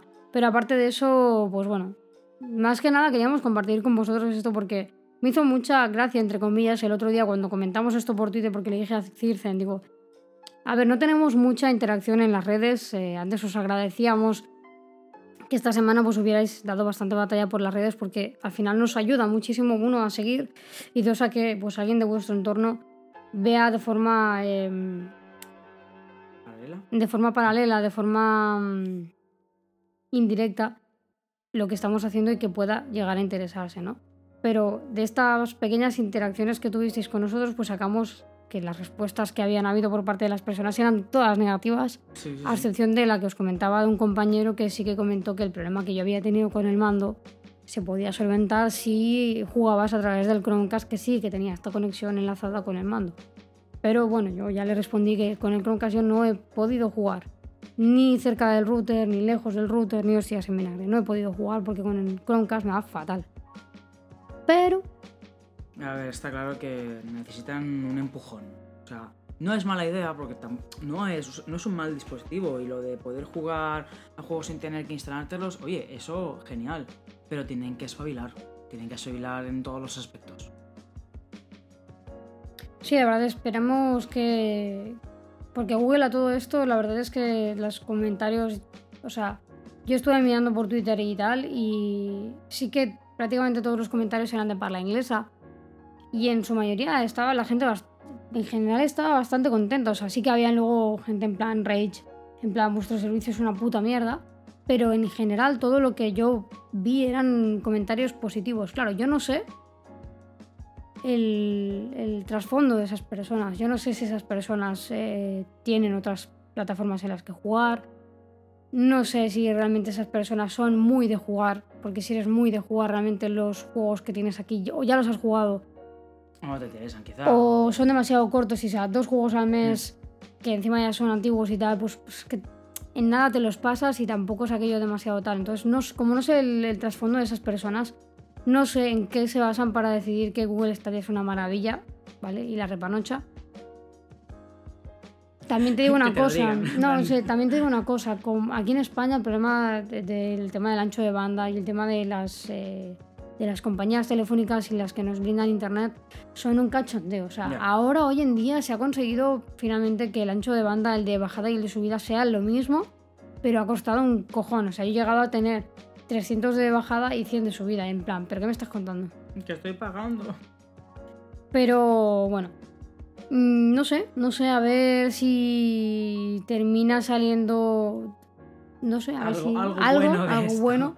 Si no, pues bueno, pues tendré un mando ahí que creo que me sirve para jugarlo con el móvil también. Porque también se conecta al móvil, eh, o sea, lo bueno y lo jodido es que con Stadia no puedo jugar porque la aplicación en el móvil no funciona en iOS. Y tampoco me lo deja conectar al ordenador, pero si yo lo quiero conectar para jugar otra cosa me deja. O sea, Bueno, sí, es muy gracioso. Es muy gracioso. Pero bueno, sea como sea, espero que eso, que se den cuenta y que hagan alguna cosa respecto a, a lo que están intentando sacar adelante con Google Stadia. Y a ver si nos dan alguna sorpresita. Como ya tenemos todo comprado, pues bueno, si, si algún día vale la pena, solo hará falta activar de nuevo una suscripción. Y, y ya está. Creo que esto es todo, todo por hoy, aunque no, no quisiéramos irnos sin despedirnos un poquito y explicaros a qué hemos estado jugando esta semana. Así que Cirfen, cuéntanos, aparte de pasar cierto miedo, ciertos sustitos con el Blair Witch el otro día por, por Twitch, que recordamos a la gente que te están Esta- esperando. Esta semana, esta semana, lo prometo. ¿A qué has estado Pues a ver, jugando? he estado saltando de juego en juego. He estado con el New World, el, el MMO de Amazon, en el que eh, hablamos de este el podcast pasado. También he estado probando un indie que se llama Yes Your Grace, que es de, de ser un rey y de tomar decisiones. Sí, en- que salió, sema- salió hace poco, salió estos a- días, ¿no? ayer, ayer salió. Que es básicamente de. Es pixel art, es precioso, os lo recomiendo. Eh, y nada, siempre vuelvo un poco al Skyrim, pero ahora mismo eh, el Yes Your Grace y el. y el ¿De qué va el Yes Your Grace este? o sea, eres un rey que pasan ciertas cosas en tu reino, tienes que tomar decisiones. Entonces, depende de lo que tú, las decisiones que tomas, pues pasarán unas cosas o otras y tienes que ir con cuidado con el oro y con los las, bueno, las raciones, sí, las raciones que tienes. Entonces, claro, a veces, claro, cada día va por semanas. Entonces, la- el primer día de la semana te viene toda la gente a preguntarte cosas y a pedirte cosas. Y tú tienes que realmente decidir si vale la pena darles oro o raciones o enviar a tu general o a los agentes que tengas. Entonces, aparte de eso, tienes como no, pues problemas familiares de tu esposa, de tus hijas, que sin matrimonios. Y está guay, está guay. Y nada, y de momento me estoy, creo que la última parte del juego y las decisiones cada vez son más duras. Y me estoy quedando. Bueno, ya he perdido varias veces. Cuando te quedas sin oro o sin raciones, eh, pierdes y simplemente te dice que tu reino se, se ha ido a la mierda. Y ha conseguido un logro por ello, o sea, qué guay. O sea, esto- que vuelves a empezar otra vez el partido. Vuelves a empezar a, las, a la semana anterior, antes de, o sea, antes de pasar la semana realmente. Ok. Y, y está chachi, a ver, es entretenido. No es un juegazo que te vaya a durar mucho, porque creo que en dos días creo que te lo pasas y vas a saco, pero es bonito, es muy guay. O sea, hacía tiempo que lo quería pillar ya. Sí, estuve viendo que era tipo pixel art, me recordó al... No, Guilty Crown se llama. Al Crowns... eh, Ah, Two Crowns. Al Two Crowns. Y... King- Kingdom, ¿no? Era Sí, Kingdom Two Two Crowns. Este lo hemos jugado. Pues me- así, al estilo gráficamente me pareció este y luego me, me recordó, ayer se lo dije a Circe, me, me vino a la cabeza como los juegos antiguos que eran con este pixel art porque no había de otra y que era como todo muy con clics y tal, Sí. y muy intuitivo en plan, pero mono, ¿sabes? Plan, sé que puedo clicar aquí, aquí y aquí y que voy a hacer esto y que las, las pantallas son Puede que se hayan basado en en este- horizontal este tal. estilo, Sí. yo creo que han pillado como la esencia de lo que eran los Mm. videojuegos antiguos, donde tampoco podías eso, pues explayarte en cuanto a jugabilidad y mecánicas. Y han querido eh, hacer un juego que parece básico, que, pero tiene como su toque. Sí, tiene bastantes mecánicas. su, su toque guay por, de- por Mm. debajo. Y bueno, pues qué es lo que dices, ¿no? Que quizás no es un triple A, pero es un Mm. juego que, bueno, pues para pasar una tarde y estar tranquilamente jugando y tal, pues está guay. Para los que les guste leer, porque tiene mucho, mucha lectura. Bueno, es bien. Llevabas tiempo esperándolo este. Sí, sí, me acordé el mes pasado que salía, fue en plan, oh, mierda. Pero bueno, ya que estás viciando tú por fin, Anuski. Yo, pues, eh, bueno, he, he jugado un poco. La semana pasada estuve probando el, el New World de, de Amazon.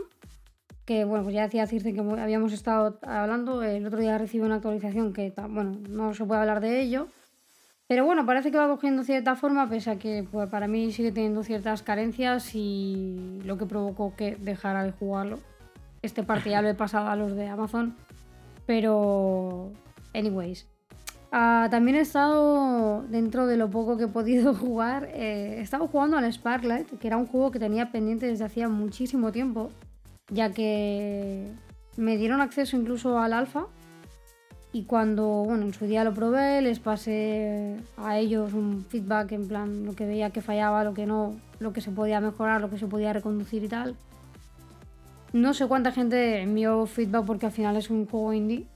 Nosotros encargamos a Ada, eh, que es una, es una ingeniera, va con una herramienta y tal, con la que va pegando za- zarpazos a la gente, el que también la convierte en un, en un martillo y tal. Y básicamente, pues es un RPG.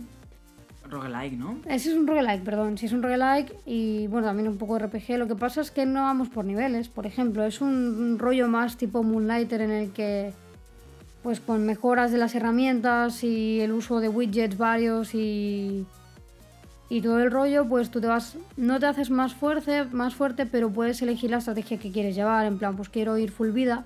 No quiero pegar unas buenas hostias, pero sí que voy full vida, de modo que juego un poco con la mecánica y con mi habilidad para esquivar golpes y demás y pues si me dan algún toque no me revientan. Ahora, a cambio a lo mejor tengo que darles a ellos 5 o 6 golpes para que se mueran, ¿no?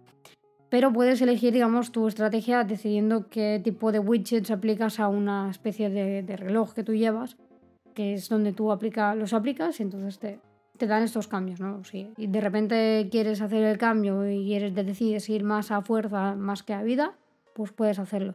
También hay otros estilos de widget que te dicen dónde están algunas cuevas específicas en, el- en- en los mapas. Porque claro, como es un roguelike, cuando tú te matan, vuelves a, digamos, a una isla.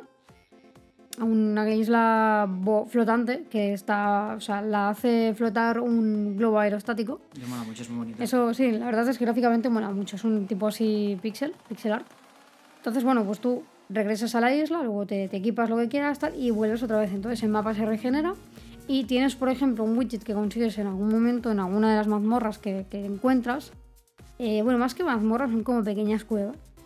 Y básicamente pues te descubre parte del mapa para que tú sepas, porque a partir del primer mapa, que es una zona de bosque, puedes acceder al resto, ¿vale? Siempre desde el primero accedes a los demás. Y la gracia de esto es que mm, te, te indica dónde están los portales al resto de, de mundos, digamos, ¿no? De mapas. Para que así no te los tengas que recorrer todo, todo el rato. También tienes otro widget que te indica dónde está el boss y dónde está eh, una herramienta especial que esta, por ejemplo, no te la aplicas en el reloj, sino que la llevas eh, una vez la consigues, bueno, la aprendes, digamos, te dan una blueprint, te vas a tu casa. O sea, también hay crafteo. Sí, bueno. Sí, no. Lo que hay es que tú vas consiguiendo, a medida que vas matando a los bichos, consigues los Sparklights, que es como si fuera la moneda del videojuego. Son trozos de energía. Entonces tú con esta energía, cuando consigues una receta de alguna herramienta, lo que sea, te la llevas para casa, la pones en una mesa de trabajo y si tienes eh, dinero suficiente, pues lo creas. Guay. Entonces, algunos son eh, activos, digamos, son eh, habilidades activas que puedes usar dentro de las partidas y otras son pasivas, como por ejemplo el hecho de poder nadar, de, eh, bueno, respirar bajo el agua y que no te dé una pechusca cuando intentes meterte en el agua. Eso es importante. Sí, sí. Entonces también tienes un, un bichito que va a tu lado, que es eh, lo puedes manejar tú por control remoto. Sí, que además puedes jugar en cooperativo, entonces uno es, eh, es Hada y el otro es el bichito. Mm, Y tienes vaya. como, bueno, también distintas habilidades y, y cositas. Y a la vez, dentro de las propias partidas, te van dando como mini ayudas. Plan, mini habilidades que cuando te mueres y regresas a la isla, las pierdes todas.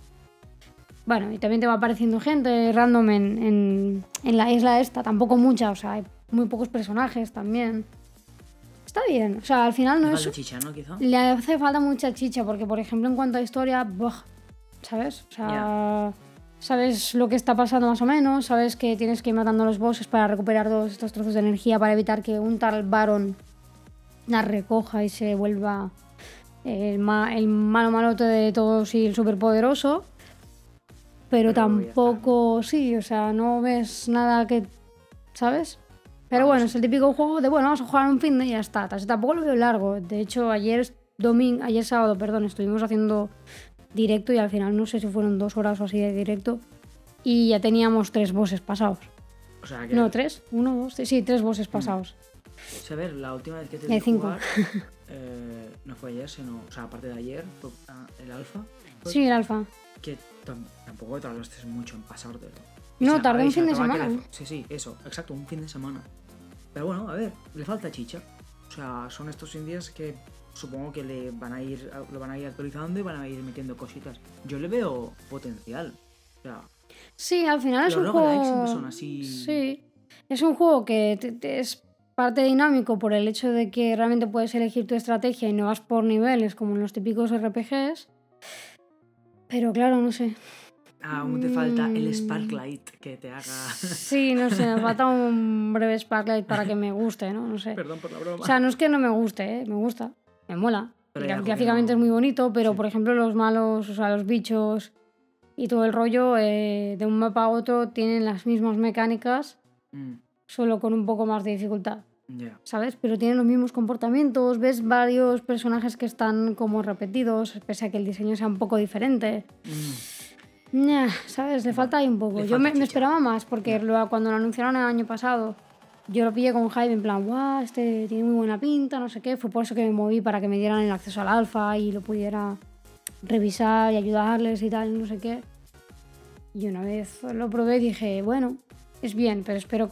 Claro, es que es un alfa, ¿no? Y dije, "Buah, es que esto, esto le falta todavía, esto le falta sí. todavía. Y ahora que ya no es alfa y que lo han lanzado, es como, "Bah". Mm, Quiero más. Eh, Pero bueno. Pues nada, y aparte de Sparlight, pues no he jugado nada más. No he tenido tampoco mucho tiempo. A ver, hoy ya que acabo jugando, seguramente jugaré un poco más a Sparlight. Y, y a ver. Y nada, esta semana, el miércoles ya, tengo que tenerlo todo terminado porque desapareceré de todo el mundo. Que lo Vaya, sepáis. Me, quedé sin- me quedaré sin novia. Porque será. ¿Por qué será? Porque llega un tal Ori and the Will of the Wisps. Y tú, Ori and the Blind, no. Ori And the Blind no. Ori and the Blind. Es que es muy fácil Ori and the Blind, ¿sabes? Ori and the Will of the Wisps. Wisps. Es como súper difícil de decirlo, no podían poner otro nombre. Tal que no vas a estar. No voy a estar, no. A A partir partir- miércoles no os preocupéis que no Ya vais a recibir nada en la web. Vuelvas. Pues nada, muchachos, eh, hasta aquí hemos llegado con el podcast. Creo que ha salido un podcast bastante, bastante, bastante largo. Pese a que queríamos acortarlo y no hacerlo tan largo. Pero sí que es verdad que el otro día también nos comentaron que hay otros podcasts que son también un poquito más largos y tal. Y dije, bueno, pues ¿por qué no? Eh, de verdad buscamos, eh, hacemos que no estemos constantemente vigilando el tiempo que dedicamos a montar un podcast y simplemente tratamos de disfrutarlo y traeroslo, las noticias y los demás, eh, la- los temas que nos apetezcan hablar sobre ellos y demás. Y disfrutar de hacer este podcast, simplemente sin tener en cuenta si tardamos más o tardamos menos. Obviamente, esto es más tiempo de edición que tiene de fondo, ¿no? Pero no pasa nada, al final serán cuatro cortes de cosas que se nos haya ido la pelota o nos hayamos tra- trabalenguado en algún momento. Trabalenguado. Trabalenguado. Pero ya está. Espero de verdad que os haya gustado este, este podcast. Eh, ya sabéis, como os comentábamos al principio, estamos en gamingfrommars.com. Allí tenéis en el, en el footer todo lo que son nuestros enlaces a las redes para que nos sigáis por allí, para que compartáis también lo que deseéis eh, en las redes. Y por supuesto que, bueno, os agradecemos, como os decíamos antes, la interacción que habéis tenido con nosotros por las redes, por contestar a nuestros mensajes y a nuestras publicaciones, por pasaros a saludar por nuestros directillos eh, cutres salchicheros, por escuchar este podcast. Y que os agradecemos muchísimo cuando nos dais un retweet porque al final, eh, como os decimos, es un trabajo que es muy difícil llegar a la gente y gracias a vuestros retweets pues siempre hay alguien que alternativo que de repente llega a nuestros posts que les gusta y se, se une a la plantilla de Gaming from Mars. Así que si os gusta este proyecto ya sabéis que de este modo nos podéis ayudar muchísimo. Dicho esto, nos despedimos y nos escuchamos en el próximo podcast. Un abrazo, un beso muy fuerte y nos vemos. Adiósito, hasta el próximo directo. Adiós. Por cierto, es verdad, Circe, en esta semana te comprometes a. Sí, pero no voy a decir el día. No voy a decir, qué cabrón. Qué cabrón que es. Venga, un besote. Adiós.